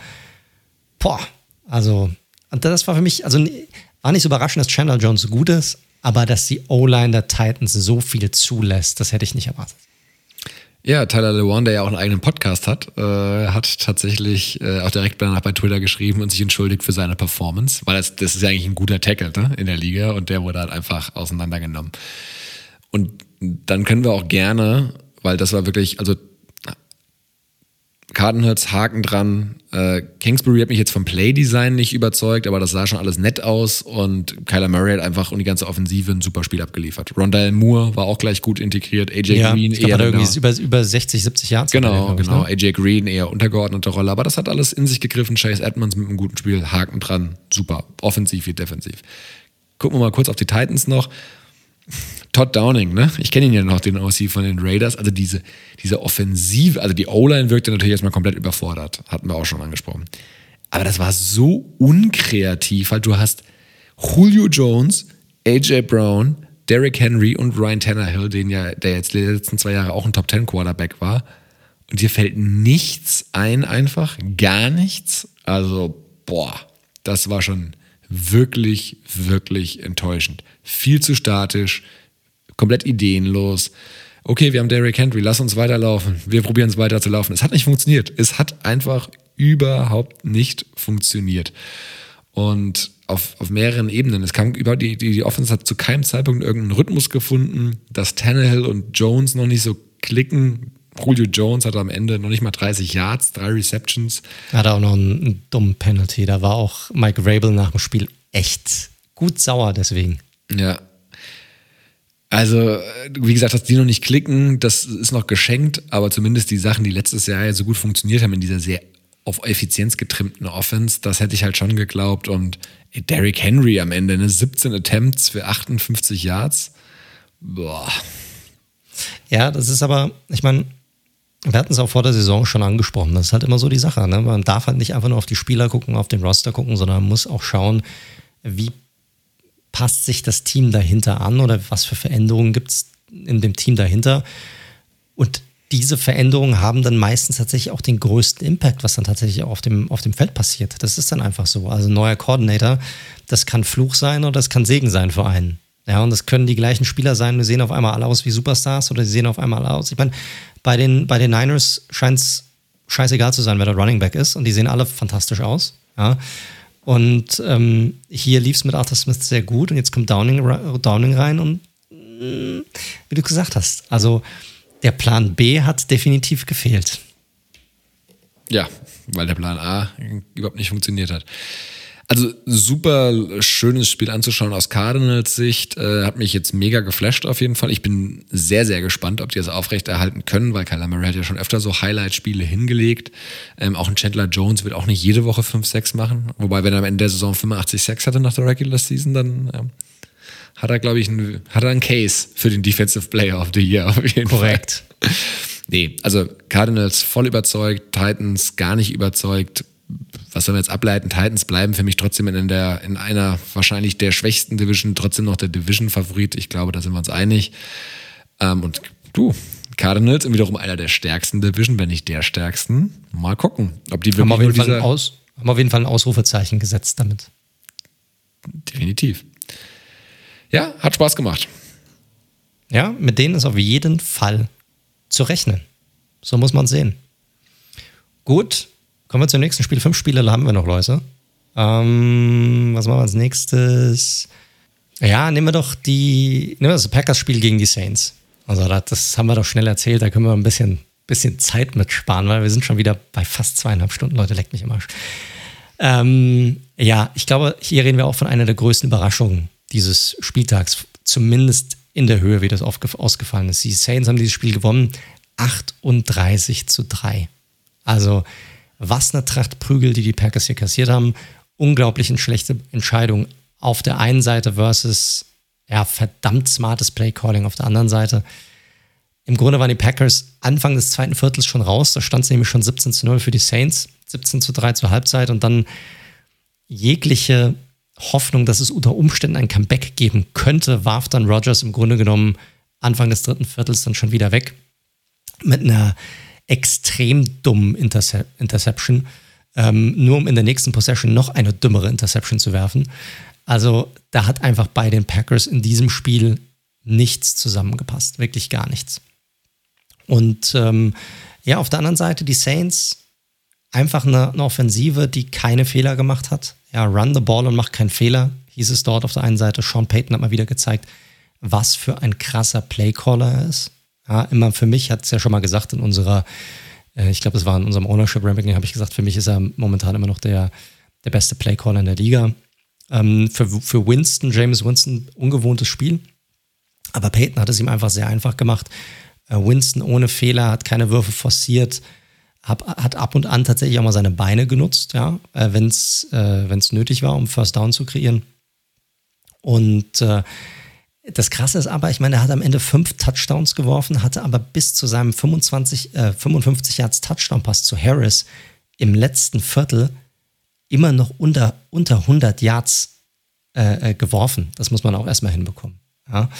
Ähm, und hatte da trotzdem schon vier Touchdowns. Am Ende 14 von 20 Würfen an den Mann gebracht, 148 Yards, fünf Touchdowns. Das Running Game war halt Wahnsinn. Ne? Die hatten 39 Attempts, 171 äh, Rushing Yards, ähm, kein Receiver über drei Receptions. Das fasst eigentlich die Offense der, der Saints ganz gut zusammen. Aber warum haben die so krass gewonnen? ist einfach die Lines. Sowohl die Off Offensive Line als auch die Defensive Line haben dieses Spiel komplett ähm, äh, dominiert. Und äh, Winston hatte Zeit zu werfen. Äh, die Line hat riesige Löcher kreiert für die Runner. Und auf der anderen Seite hat die Defensive Line, wir haben über die Defense schon vor dem Vorfeld spekuliert, kann sie weiterhin so stark sein? Die haben auf jeden Fall die Offensive Line der Packers dominiert. Äh, Rogers stand kon konstant unter Druck und hatte am Ende ein Passer-Rating von 36,8. So, das ist das niedrigste Passer-Rating in der Geschichte der NFL von einem Vorjahres-MVP. Ja, das ist eh faszinierend. Also wir haben ja, haben das schon öfter erwähnt, das sogenannte QBR von ESPN, ähm, wo ja so ein paar Advanced-Metriken reinkommen. Rogers damit Abstand, aber nicht mit Abstand, also, aber schon letzter, noch hinter Trevor Lawrence tatsächlich, der ja auch drei Interceptions hatte. Und es ist diese, diese Woche einfach so geil, wenn man da in die in die Top 7 schaut, und da sieht man Teddy Bridgewater, zu dem wir ja gleich noch kommen, James Winston, Tyra Taylor da stehen. Das ist schon ähm, eine besondere Woche aus Quarterback-Sicht gewesen, kann man nicht anders sagen. Ja, korrekt. Das ist, ein bisschen eine Auferstehung von, von James Winston. Ne? Also wir wussten alle nicht, was wir von ihm zu erwarten haben und, und erwarten würden und ob er überhaupt so ein kontrolliertes Spiel irgendwie hinbekommt. Ne? Wir kennen es ja, den 30 Touchdown, 30 Interceptions Mann. Und hier war einfach ein sehr, sehr smarter Quarterback, der überraschenderweise sehr gut in diese Offensive und in dieses Scheme reingepasst hat. Ja, er hat auch, also dieses geile Interview von ihm danach gesehen, was auch bei Twitter rumging, so wo er sinngemäß sagt, ja, der Coach hat uns gesagt, wir sollen uns fokussieren und Gas geben. Und dann hat der Coach gesagt, Coach gesagt ich soll so spielen, dass äh, ich weiß nicht mehr, was der Coach gesagt hat. Er hat auf jeden Fall gesagt, wir sollen uns konzentrieren. Also, der, also er ist schon ein stranger Typ, das muss man schon sagen. Aber ey, er hat diese Offense wirklich super effizient umgesetzt, überhaupt keine Fehler gemacht. Äh, wie gesagt, hatte diesen äh, tollen Touchdown-Pass auf Harris. Und also du hast ja am Anfang so, also Ergebnis in der Höhe, brutale Überraschung, ganz krass. Ich hätte ihm noch nicht mal den Sieg zugetraut gehabt, ehrlicherweise. Von daher, hey, ähm, eine weitere absolute krasse Überraschung in Week One. Korrekt, und für die Packers natürlich eine mega riesen Enttäuschung. Die müssen sich jetzt erstmal schütteln, da muss man erstmal gucken, was passiert da jetzt eigentlich. Also sind die überhaupt so, also so sind sie kein Playoff-Team. Also so wie die beiden Lions waren, definitiv nicht. Rogers sah teilweise aus, als hätte er keinen Bock gehabt, als er da auf dem Feld stand. Das glaube ich jetzt zwar nicht, aber der hat ja nichts zusammengefasst, wirklich gar nichts. Null. Äh, ich glaube, der Einzige, der mehr als eine Reception hatte, ähm, äh, war tatsächlich Devontae Adams. So. Und ansonsten, glaube ich, hatte jeder andere Receiver, den er überhaupt noch anbringen, also wo er einen Wurf anbringen konnte, nur eine Reception. That's it. Ja, ich glaube es einfach, es war jetzt ein Wake-up-Call. Also, wie gesagt, dass diese O-Line Probleme haben würde nach äh, Abgang Lindsley und Verletzung Bakhtiari. Das sind halt einfach mal zwei All-Pro-Spieler. Das muss man natürlich auch sagen. Ähm, und die O-Line für das Lafleur-Scheme natürlich auch durchaus wichtig. Ähm, dementsprechend spannend, spannend zu sehen, wie es weitergeht. Aber ich, wie gesagt, ich will jetzt noch keinen Abgesang auf die Packers ab, äh, anstimmen nach Week One. Ah, schauen wir mal. Wird auf jeden Fall sehr, sehr spannend zu sehen sein, wie sie sich schlagen, weil auch die nächsten Gegner, ja, wie gesagt, da kommen jetzt die Lions und die haben sicherlich ein bisschen Blut geleckt. Da, muss, da müssen sie jetzt einen raushauen, auf jeden Fall. Ja. Packers.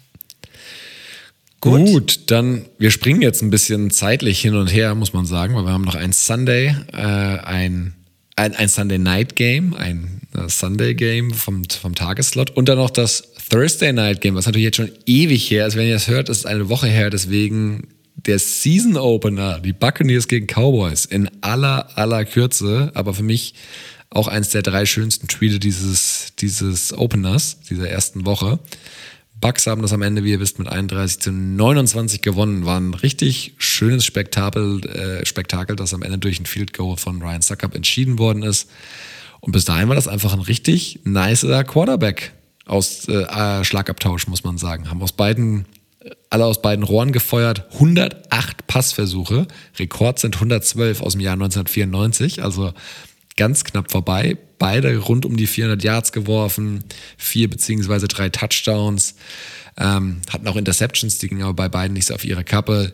Ey, wir hatten es drüber gesprochen, auf der einen Seite auf Receiver Cooper, Lamb und Gallup, auf der anderen Seite Brown, Godwin. Cooper, Lamb, Brown, Godwin, alle über 100 Yards und mindestens einen Touchdown. Gronk auf Erstehung. Und Brown Touchdowns. sah richtig gut aus, fand ich. Ja.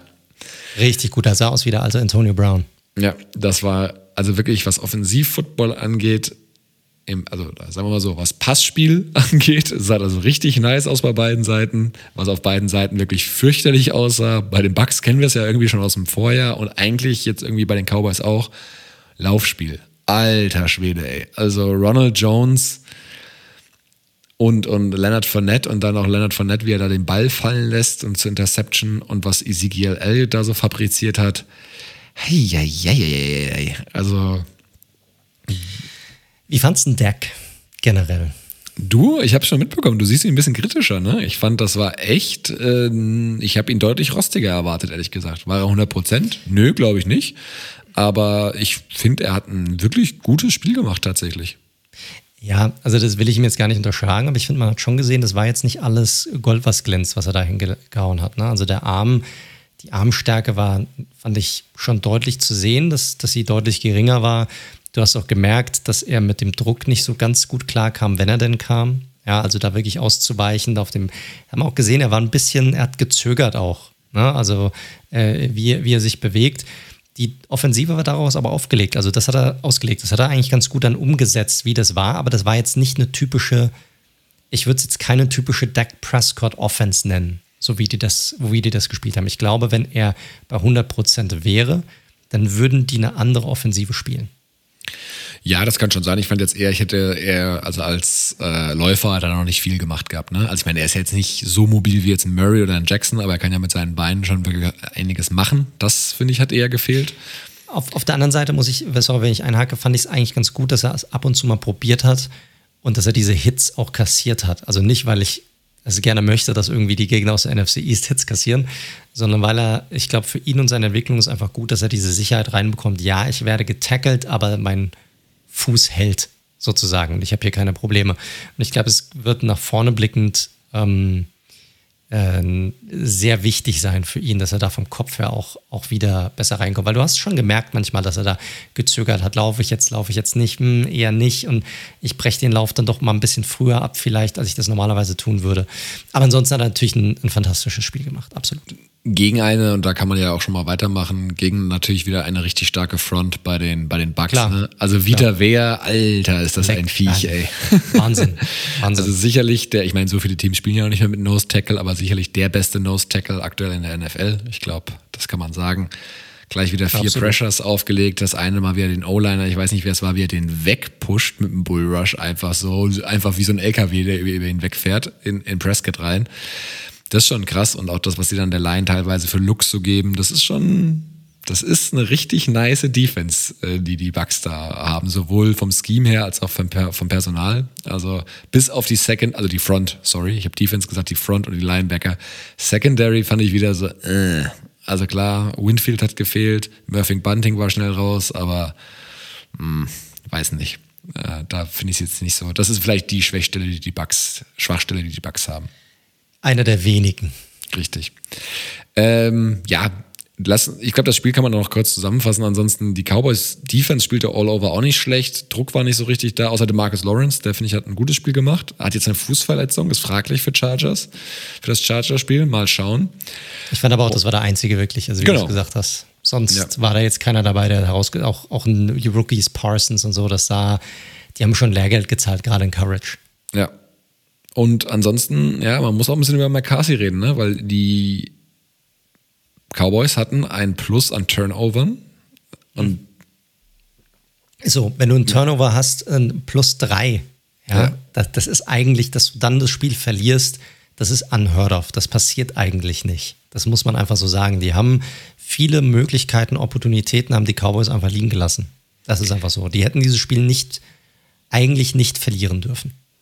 Exakt. Und das äh, ein bisschen anknüpfen an das, was wir vorhin gesagt haben, da ist nämlich der Unterschied. Er hat bei ganz, man hat bei McCarthy gemerkt, alte Schule bei ganz vielen Stellen, wo er einfach mal ein bisschen aggressiver sein muss, weil du musst ein Top-Team schlagen. Dann musst du halt auch mal vielleicht mal bei Fourth, äh, Fourth and Short halt einfach dafür gehen und nicht immer den Schisser-Move machen.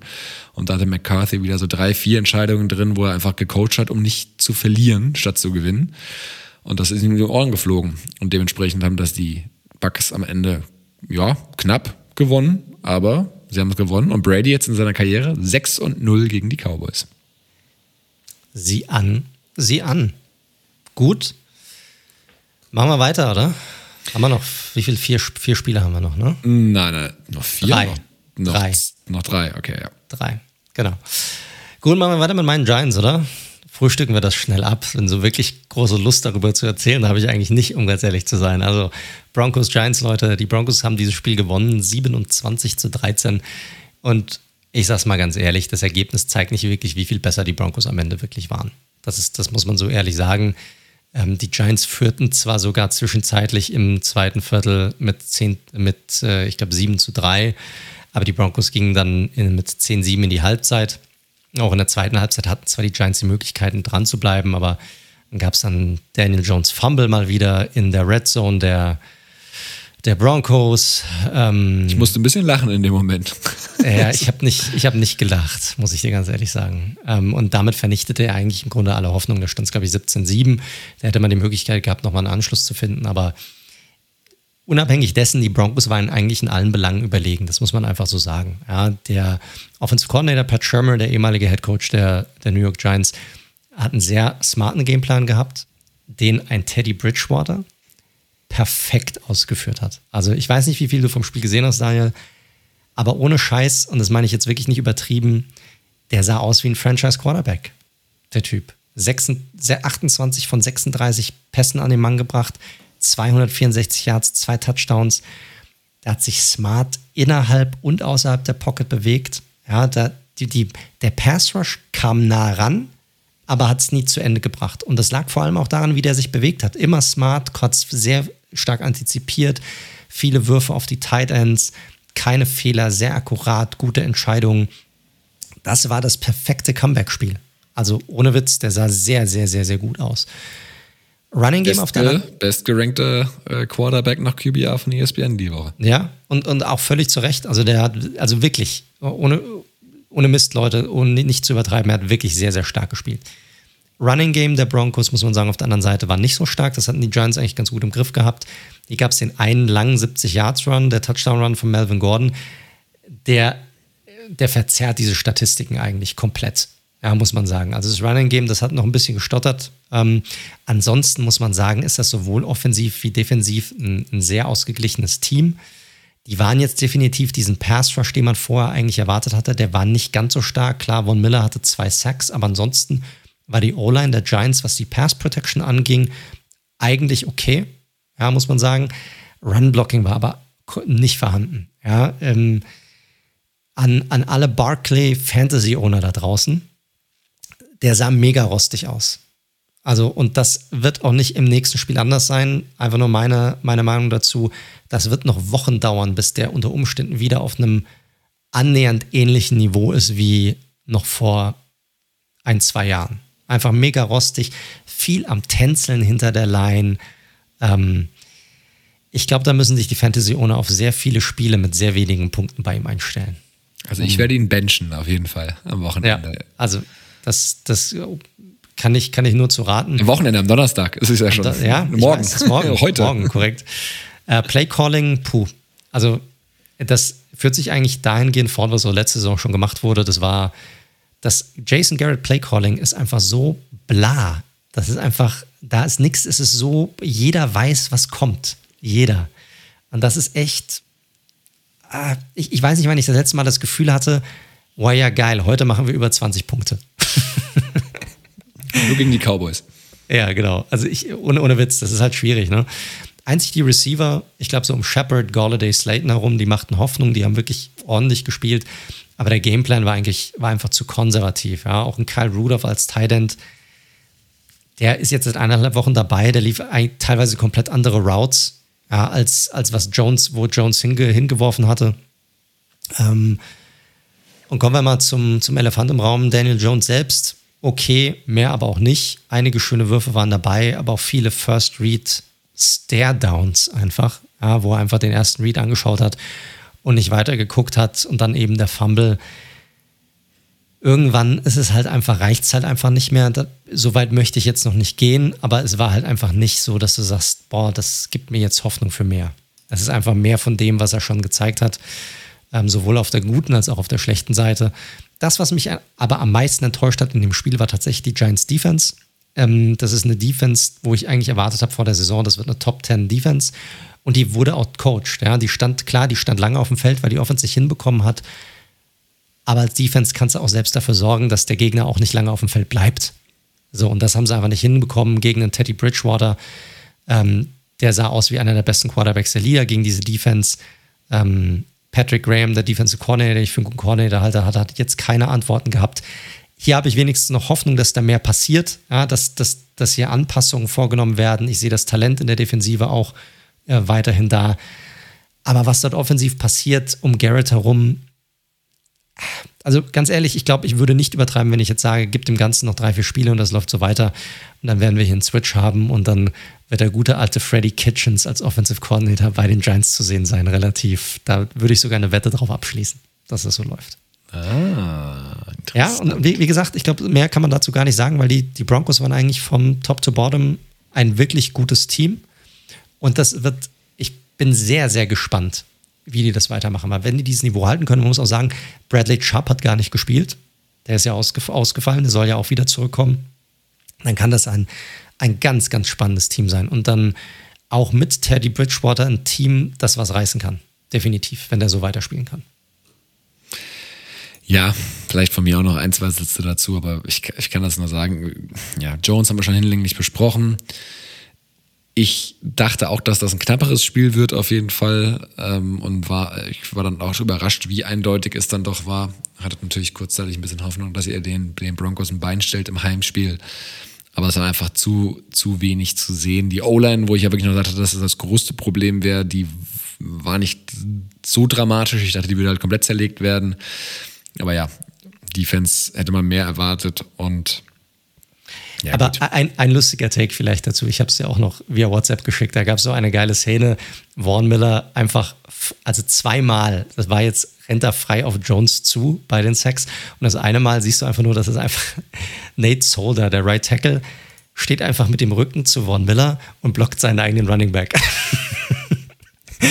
und weißt du, kennst du das, wenn, wenn du so müde bist und es ist schon so spät und du siehst das und du kannst einfach nicht anders als einfach nur lachen. Du musst einfach lachen, weil es anders kannst du es nicht ertragen.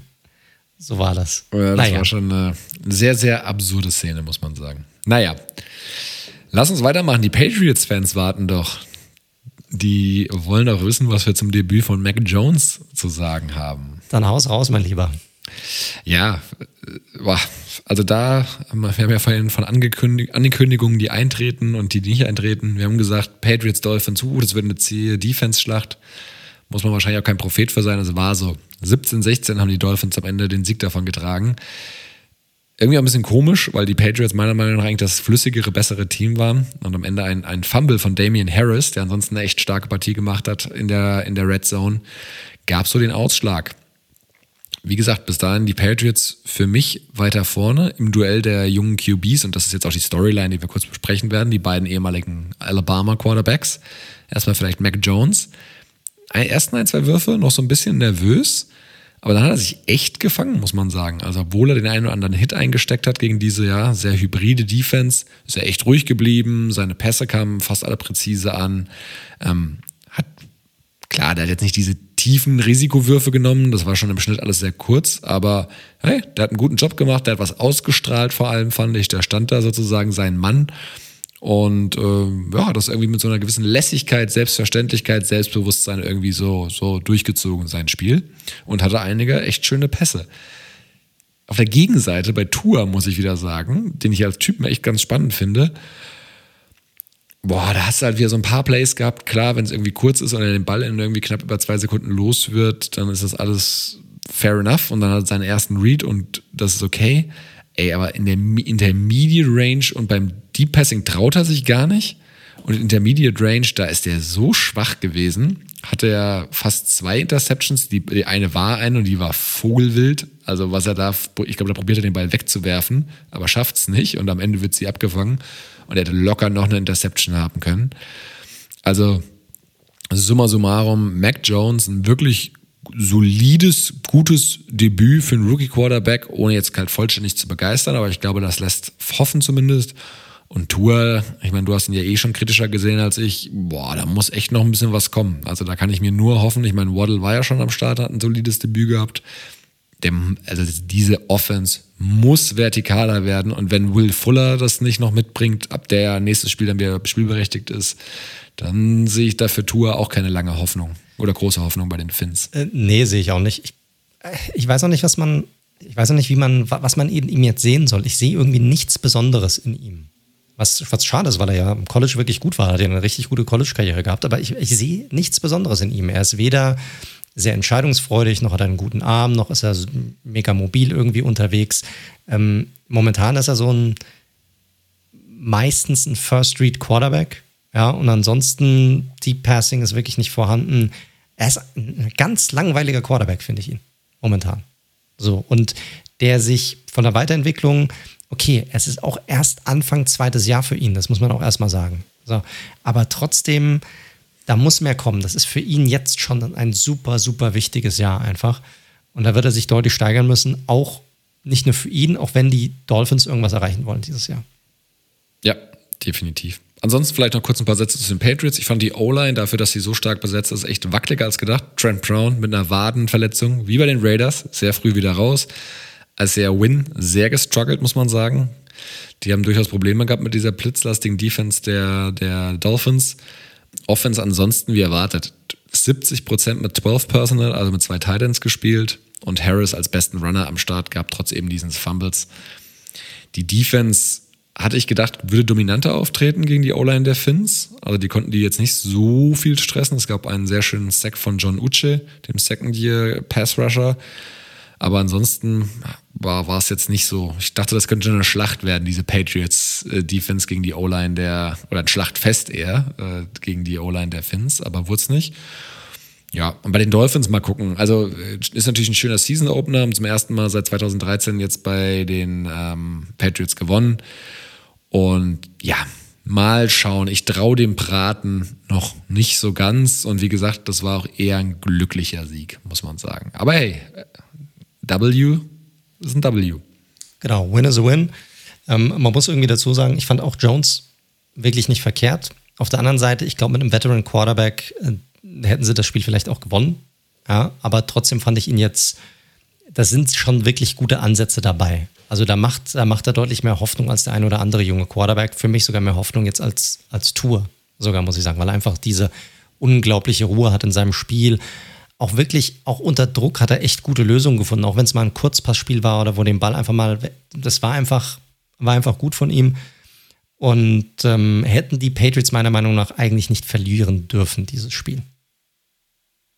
Korrekt, dann lass uns mal, Leute, wir wissen es, wir haben diese Woche irgendwie eine richtig, es ist Week One, alles ist überraschend. Wir haben eine sehr seltsame Reihenfolge. Wir hören jetzt mit dem Sunday Night Game auf, was normalerweise eigentlich unser zweites Spiel ist, was wir besprechen. Aber lass uns das noch abhaken, dann gehen wir zu den Tipps.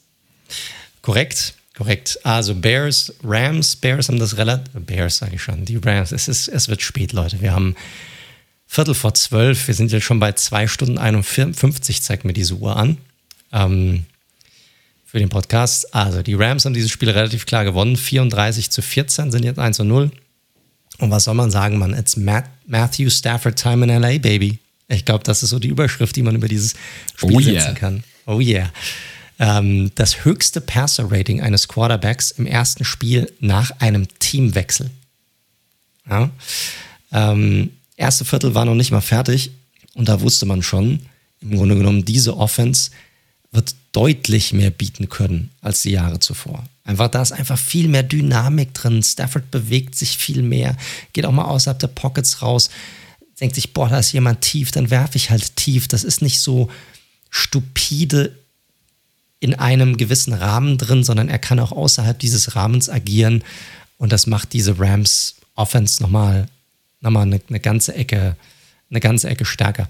Bei aller Lobhudelei, das Spiel war ein Ticken enger, als das Ergebnis, muss ich sagen. Ja, zwar führten die Rams jetzt durchgängig, aber die Bears, Bears zogen bis auf ähm, 14 zu 20 mit.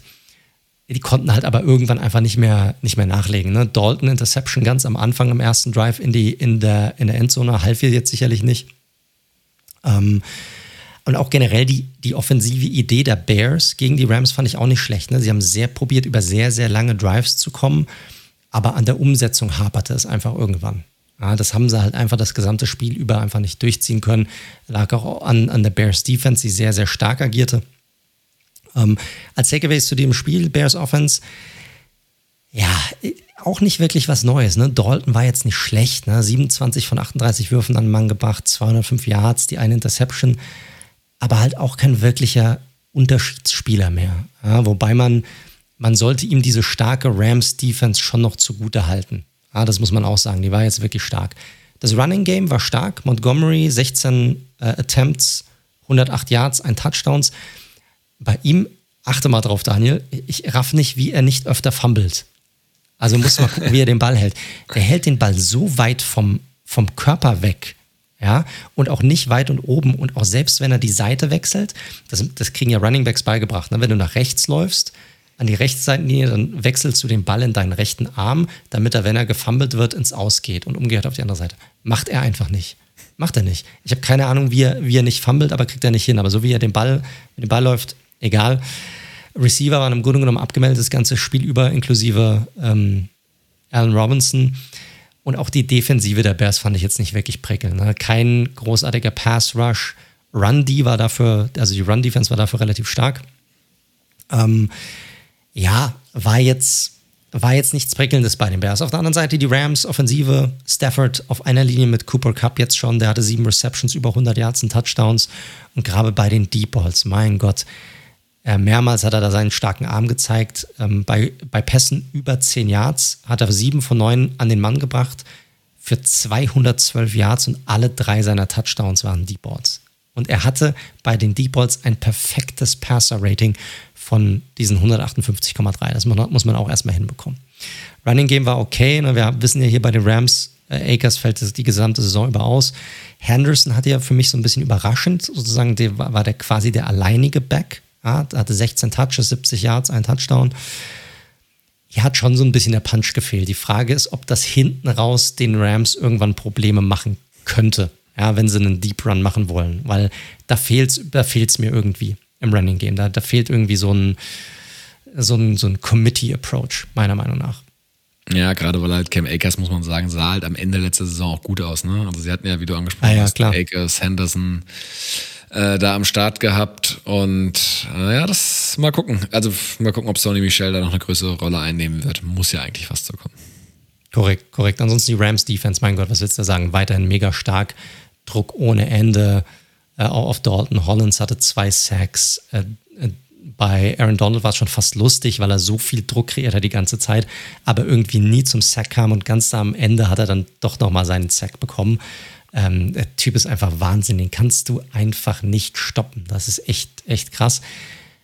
Eigentlich stellt, mich, stellt sich mir nach diesem Spiel, also sind zwei Sachen, mit denen ich hier rauskomme. Einmal, die Rams sind for real, Stafford ist for real, das passt offensiv einfach und die, die Rams Defense ist weiterhin eine starke, weiterhin sehr stark. Auf der anderen Seite bei den Bears gibt es nur eine Frage: Wann kommt Fields? Fertig. Ja, habe ich mir auch gedacht. Also viel mehr muss man zu diesem Spiel, glaube ich, auch nicht wissen. Nee. Dalton ist halt jetzt nur noch ein Backup, mehr nicht mehr.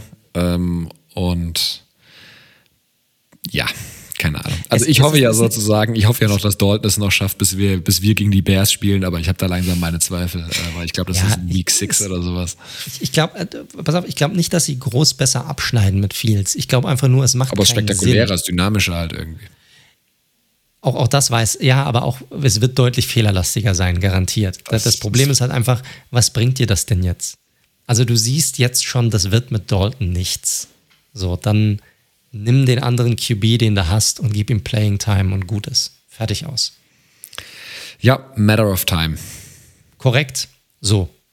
Sind wir durch fast. Jetzt haben wir noch das Tippspiel, beziehungsweise unsere kleine, es wird eine kleine Preview für die nächste Woche äh, mit dem Tippspiel zusammen. Und ich würde sagen, wir gehen, wir steigen direkt rein, oder? Absolut, absolut. Willst, liest du vor und ich antworte oder umgekehrt? Mir ist egal. Ja, komm, ich lese vor. Also, letzte Woche, wie gesagt, du hast acht Tipps richtig gehabt. Ich nur sechs. Ja, neun hatte ich. Du hast meinen Raiders-Tipp noch unterschlagen, oder? Ich glaube, ich dachte, du hättest nur acht Tipps. Ah, okay, okay. Na gut, ich muss ich mal nachgucken. Ist ja, ja wurscht. Ist ja wurscht. Ähm, okay, Giants gegen das Washington Football Team. Meinen Tipp kennst du hier. Ich werde nie gegen mein Team tippen. Nie. Deshalb werde ich auch nie ein Tippspiel gewinnen.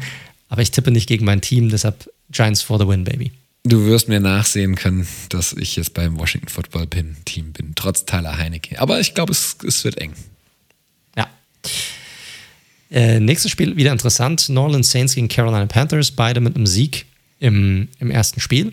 Und äh, interessante Partie. Wen siehst du hier vorne?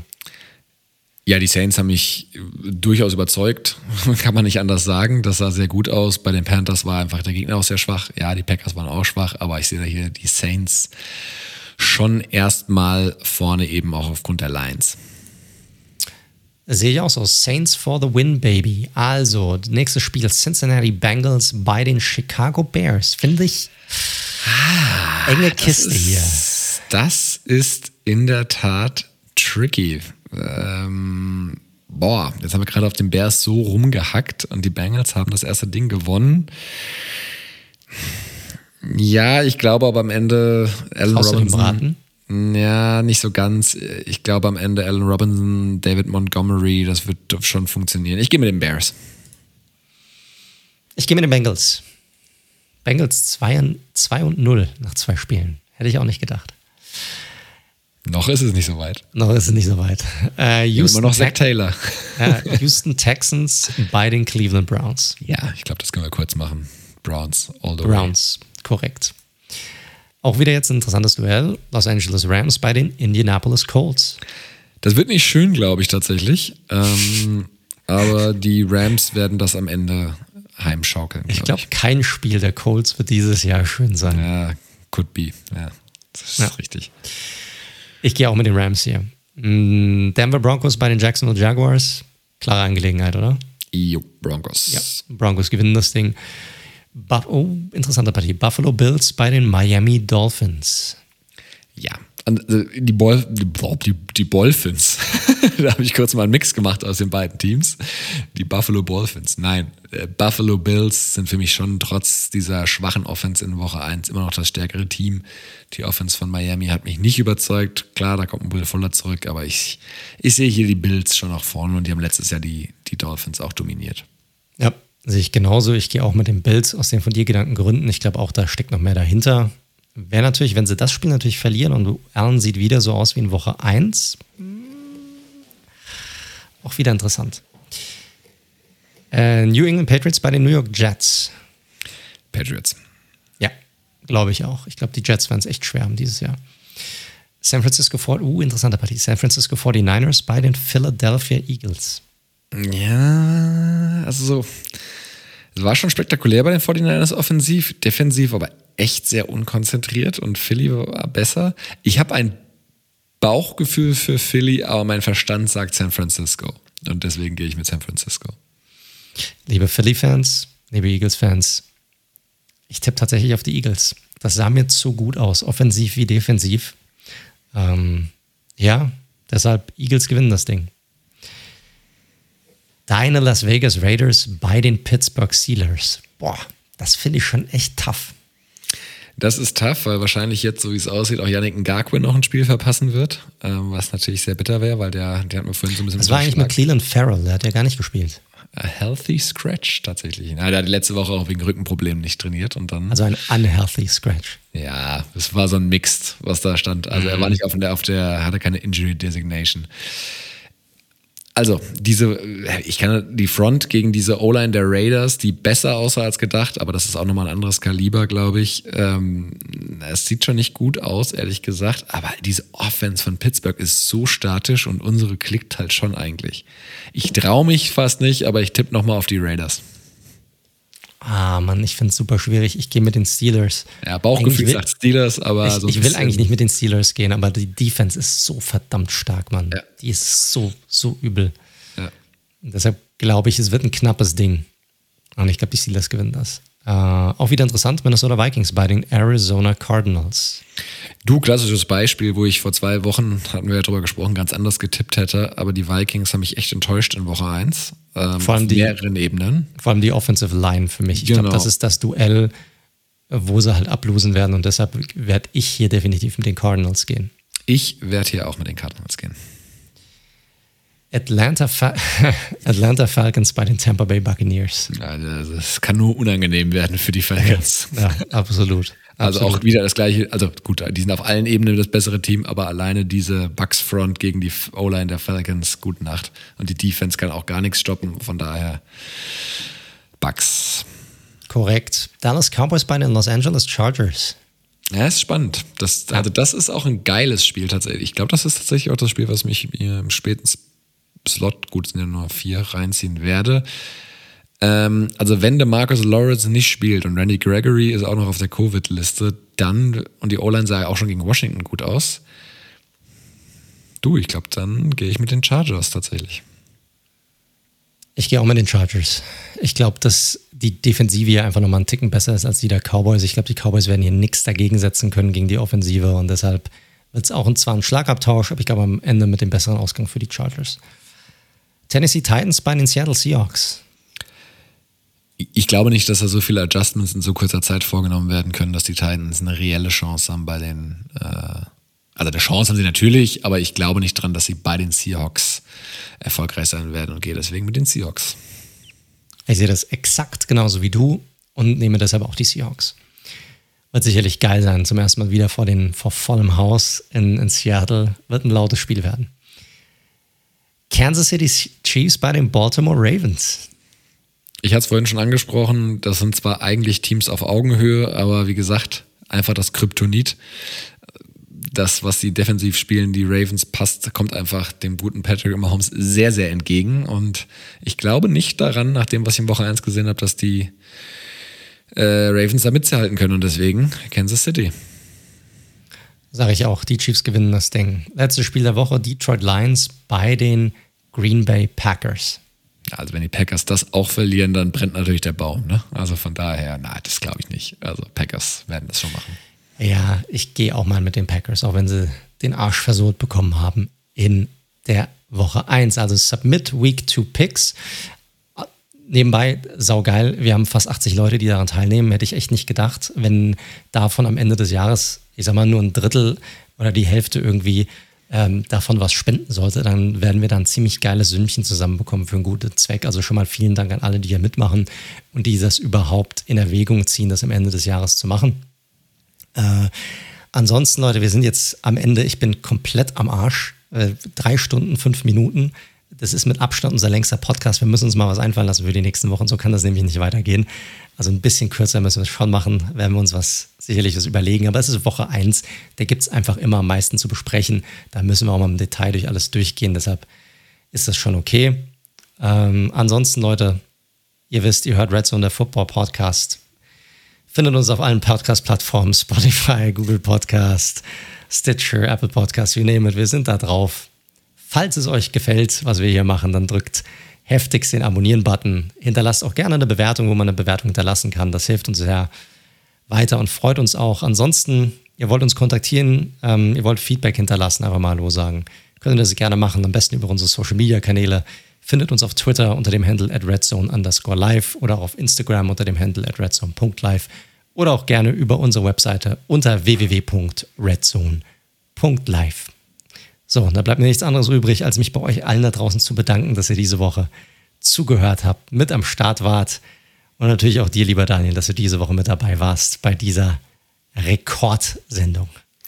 Ja, ich glaube, wenn die Leute die Folge hier zu Ende gehört haben, ist auch Week 2 durch. Das Leute, mir bleibt nichts zu sagen. Wir haben alles gegeben heute. Äh, es war eine anstrengende Woche. Wir haben viel gelabert. Genießt die Footballzeit. Coole Spiele ahead. Werden schöne Sachen dabei sein. Viel Spaß mit Woche 2.